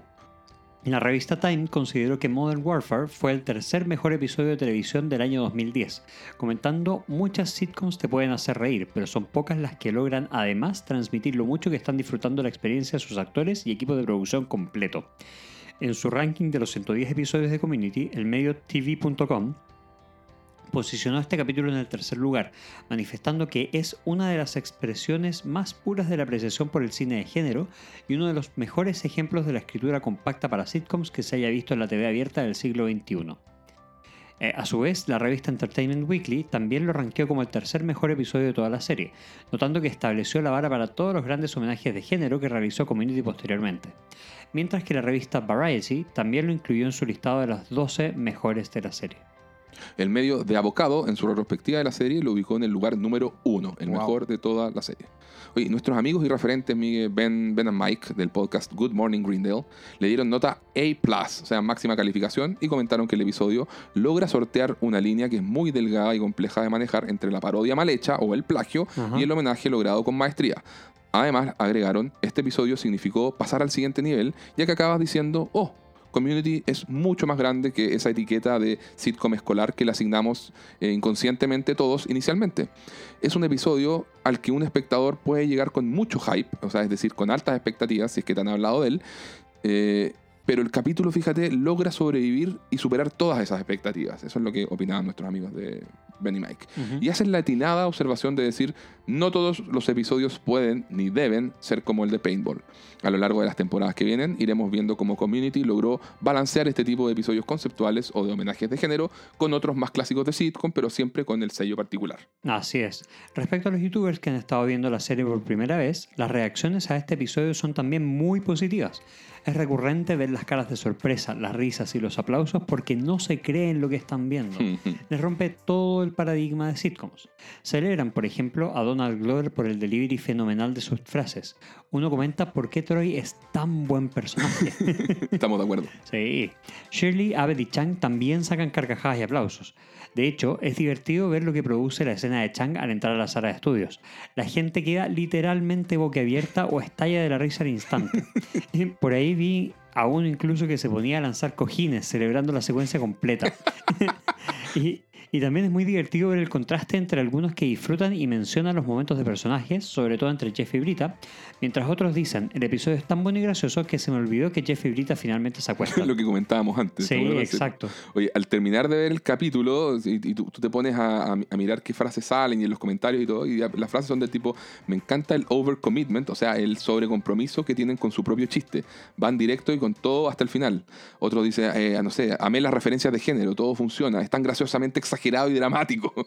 Otro dice, este es el primer episodio de- que sé que no olvidaré jamás, el mejor de la temporada, no sé cómo van a igualar o superar esto, no puedo esperar por lo que viene. Entonces, otra frase del tipo, ¿qué hemos hecho para merecernos este tipo de televisión? ¿Cómo logran hacer esto? ¿Cómo puede ser cómo puede estar tan bien escrito? Uno de, otro tipo decía, eh, es uno de los mejores episodios que he visto de cualquier programa de TV. Y tiene toda la razón. Dan Harmon es un genio. Necesitaba este episodio y ni siquiera sabía que lo necesitaba. Gracias. Son muy buenos los, los comentaristas de, Sí, de y, YouTube. y hay otro excelente comentario en YouTube que podemos destacar que dice, revisitando el episodio, es difícil imaginar que aún hay al menos 10 capítulos mejores que este. Uy, ju- jugada aceleraciones. Sí, muy jugada. Pero los hay, según este, este comentarista. Ya. Aún así, este episodio fue el punto de referencia de cómo debía continuar el rumbo del show, siendo imaginativo, sincero y alocado, todo al mismo tiempo. Greendale es un lugar extraño para gente extraña para que hagan cosas extrañas juntos. Me encanta. Sí, Otro usuario dice, jamás me aburrirá ver la cara de la gente que reacciona al una hora después y comienza a asimilar de a poco que todo ha cambiado en el entorno de Greendale. Eso es genial. y, así como este tenemos varios eh, capítulos más que mencionan que esto es una obra de arte, que es el punto más alto de la temporada 1, etc. O sea, es- es mucho. Pero claro, una cosa que llama la atención de los youtubers, por lo menos entre los más jóvenes, es que se empieza a notar la diferencia generacional al momento de entender las referencias. Por ejemplo, hay algunos que no conocen Duro de Matar. wow. O que creen que la escena de Chang referencia a la película The Hangover o ¿Qué pasó ayer? Además, tienden a hacer varias conexiones con videojuegos. Lo interesante es que nos demuestran que el episodio igual funciona, se mantiene fresco porque a pesar de que ellos no entiendan las referencias específicas a películas que para ellos ya son muy antiguas, sí logran entender los tropos que se mantienen en el cine y videojuegos actuales. Y es a esto a lo que apuntaba Harmon finalmente. Claro, claro. Diego, cuéntame. ¿Qué nota le pones a este episodio? 18 de 10 mil. Sí, por ahí vamos. Oye, como comentario al cierre. Haciendo un poco de historia, bueno, Community era como la, oveja- negra en su época, eh, intentando siempre lograr cosas no convencionales bajo un disfraz que hemos dicho era muy convencional, el del sitcom. Y por tanto, es notable pensar que era un dolor de cabeza para los ejecutivos de la cadena NBC. Entonces, por ejemplo, pensemos, Miguel, ¿qué, qué habría hecho una sitcom tradicional con una historia de este tipo, de paintball? Te dicen, hay que hacer un capítulo de, un capítulo de, de- de paintball, alguien en, en la sala de guion lo sugiere. Yo creo que probablemente hubiesen dicho, oye, ya, listo, sacamos a los personajes como a un día de campo o algo así, bajo algún pretexto que les permita jugar paintball y hacer que empiecen a sabotearse unos a otros en formas cada vez más exageradas y eso va a generar la comedia. O sea, eso es sitcom estándar, 100%. Sí, Pero. Community nunca fue estándar. Entonces puede tener la estructura común de serie de 22 minutos, pero siempre buscó recorrer el camino menos recorrido, por así decirlo. Sie- Siempre hubo mucha ambición y ganas de, de correr estos riesgos. Entonces, la leyenda popular cuenta que este fue el primer episodio que consolidó lo que podríamos llamar el método Community. Sí. Entonces, y ahora, seamos justos, porque lo, lo hemos venido diciendo en, en el podcast a lo largo de, de- de todos los capítulos que llevamos eh, haciendo. Hubo camino previo, o sea, no, no fue algo que, que nació de la, de, No, de la noche a la mañana, ¿cierto? O sea, eh, esto se cimenta y se remonta a, a Abed Batman en el episodio 7, ¿cierto? Con, con otros grandes momentos eh, posteriores, como el duelo de pool que mencionábamos y con el profesor Wagner en- y que homenajea a la película El color del dinero, o a la clase de navegación tipo La tormenta perfecta, o, o el baile en estado de ebriedad tipo Breakfast Club entre Jeff y Abed. Y bueno, ¿para qué hablar de ese capitulazo que fue el de la mafia de los dedos de Sí, pollo? por Que fue lo más cercano a un episodio completo conceptual que habían Sí. hecho y en que ya habían ahí roto el molde de sitcom y, y nada, eso era una película de Scorsese, básicamente. Sí, totalmente. Entonces, todos estos momentazos son, son la base que nos permiten llegar hasta acá. Este, este es el episodio en que ya terminaron de perfeccionar su alquimia expansiva de homenajes y de construcción de género cinematográfico, todo con sentido narrativo y poniendo siempre en el centro a los personajes, como siempre le gusta decir a Harmon. Entonces, acá, bueno, ya, ya hablamos mucho de la, de la revolución que fue, que, que fue esto como, como, como para el formato. Y como dirían en, en Seinfeld, ya que estoy viendo Seinfeld ahora, amigue, eh, ellos pasaron a ser maestros de su propio dominio. ¿Has visto ese capítulo? No, no lo he visto. Yo todavía no, no me pongo a ver Seinfeld. Pero por lo mismo, o sea, acá fue donde mucha gente se enamoró de la serie. De hecho, me pasó a mí, un día, y aquí voy con una anécdota personal. Este fue uno de los primeros capítulos que vi. Mm, Eh, de hecho, me acuerdo perfecto de la sensación, del- del- de esa emoción y el impacto y haber pensado, wow, o sea, tengo que ver este show completo ahora ya. Creo que gracias a, a Modern Warfare, Community pasó de ser solo una buena serie de fines de los 2000, un producto de su época, si se quiere, a ser algo bastante más influyente algo distinto. hizo que este medio, esta forma de hacer televisión, pudiera tener otras aspiraciones artísticas, más allá de las risas momentáneas de un día de semana cualquiera por la noche. Es mucho más que la coraza de homenajes al cine que tiende a pensar de repente la gente, que dice, ah, no me gusta el humor referencial, eh, no, no- no me, gusta Community porque son puros homenajes o qué sé yo. Eh, creo que funciona también por la estructura tan aceitada que le imprime Dan Harmon a su, a su forma de contar historias. Es un ejemplo de comedia y narrativa de autor, llevada a cabo en tiempos en que la TV era muy cómoda, o sea, estamos hablando del año 2010. Y No se suponía que, que- que este tipo de, de cosas saliera, eh, que, la que los sitcoms se salieran de ciertos parámetros. Ahora, una, una nota al margen, y seamos justos, aprovechemos también de celebrar otros shows vanguardistas como lo fueron, no sé, Twin Peaks, X-Files y nosotros que acabamos de ver Buffy la Casa sí. O sea, es tan subversivo y maravilloso como Community, pero ninguna de estas es, una sitcom, por ejemplo. Claro. Entonces, si queremos ponernos críticos y buscarle un defecto, ok, ya es verdad que, que más allá de, de Jeff y Brita, el resto de los personajes no tienen un gran desarrollo en el capítulo, pero sí tienen momentos muy graciosos y eso lo compensa muy bien. Entonces, cu- cualquier tema de personaje, de desarrollo que no está acá, eh, creo que es algo menor y que lo fueron compensando en otros capítulos en que sí tuvieron ese, ese peso específico eh, dentro de también homenajes de Sí, género. sí. Una última cosa, Miguel. Para nuestros eh, auditores, si tienen amigos o amigas que nunca han visto Community y quieren recomendarles la serie, les sugiero una mini fórmula. Díganles que vean los dos primeros episodios para que conozcan a todos los personajes. Y hay que recordar que Chang recién aparece por primera vez en el capítulo 2. ¿Es correcto? Y luego muestren este episodio o, o díganles que vean en Netflix este episodio. Porque, o sea, a ver, ojalá puedan acompañarlos, porque es maravilloso ver este capítulo con alguien que lo está viendo por primera vez. Yo ya he hecho el experimento como cuatro veces y te diría que tres de cuatro logré enganchar a la persona para que terminara viendo la serie. Entonces, si después de ver Modern Warfare el espectador no engancha, listo, no pierdan más tiempo. Ya, o sea, no es un show para esa persona y, y bueno, ya está todo bien. Así que bueno, eh, eso, Miguel. A, a futuro ya vendrán episodios narrativamente más sofisticados que este. Eh, pero creo que Modern Warfare es un clásico de clásico, 18 de 10, 20 de 10, pongámosle la nota que queráis. Y, y algunos- bueno, no sé, eh, algunos dicen que aquellos años de la, de la cadena NBC se sienten ya como la última gran etapa de las sitcoms en lo que era la TV abierta. Hoy en día ya todo es streaming. Entonces, recordemos que habían cuatro shows de pura calidad en comedia, encabezados por The Office y Parks and Recreation. Bueno, también estaba 30 Rock y por supuesto el cuarto era Community. Y creo que de estos cuatro shows, Miguel, el, o sea, Community siempre fue el más freak y el que más Sí. luchó por el rating lejos. Pero también fue siempre el más innovador y arriesgado. O sea, y por eso siempre decimos grande Community. Sí. Dale, Sí, tus palabras al cierre. Viejo, no tengo nada más que agregar. O sea, para mí también es un rompescalas, también para mí es de los mejores no solo de, las, no solo de la temporada, sino de la serie. ¿Concuerdas con el 18 de 10? No, yo le pondría 19 de 10. Me gustó más que a ti. 19 más más. Claro. Eh, no, no, no, pero en verdad no, no puedo agregar nada más que lo que ya hemos dicho hasta, hasta ahora. En verdad es eh, definitivamente es el mejor de la temporada, como ya lo habíamos adelantado hace como dos horas de grabación. ¿Cre- ¿Crees que hay a futuro episodios mejores? Sí, sí, creo. de todas maneras. No sé si 10. Ujú. No, no llegaría al punto de decir que hay 10 episodios Claro, mejores que este. Pero sí, por lo menos tengo Es dos que me gustan más. Mm, Y este es un template. Y este, y este es un template, o sea, definitivamente esta es la base que, ¿no? que Mm. lleva al capítulo a... Es, es la hoja de ruta, Claro. digamos. A partir de esto, como que se abren tantas posibilidades y lo supieron leer y ver tan bien que se agradece la existencia de este capítulo, no solo por sí mismo, sino por lo que trae hacia el futuro. ¿Y concuerdas que la- también se fueron sofisticando cada vez más?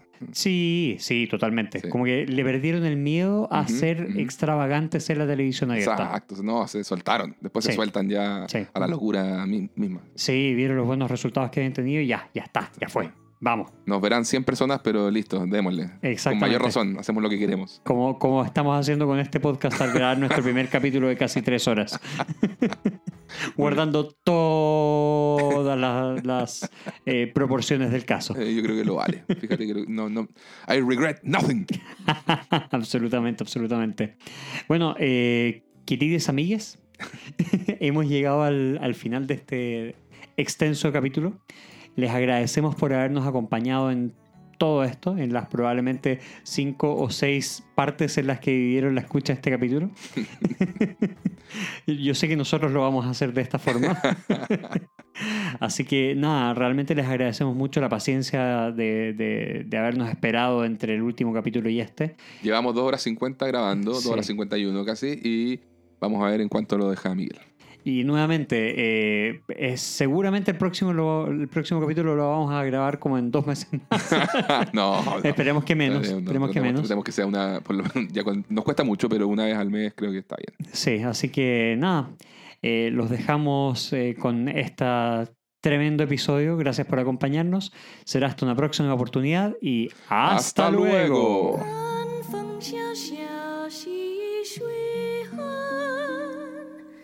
壮士一去兮不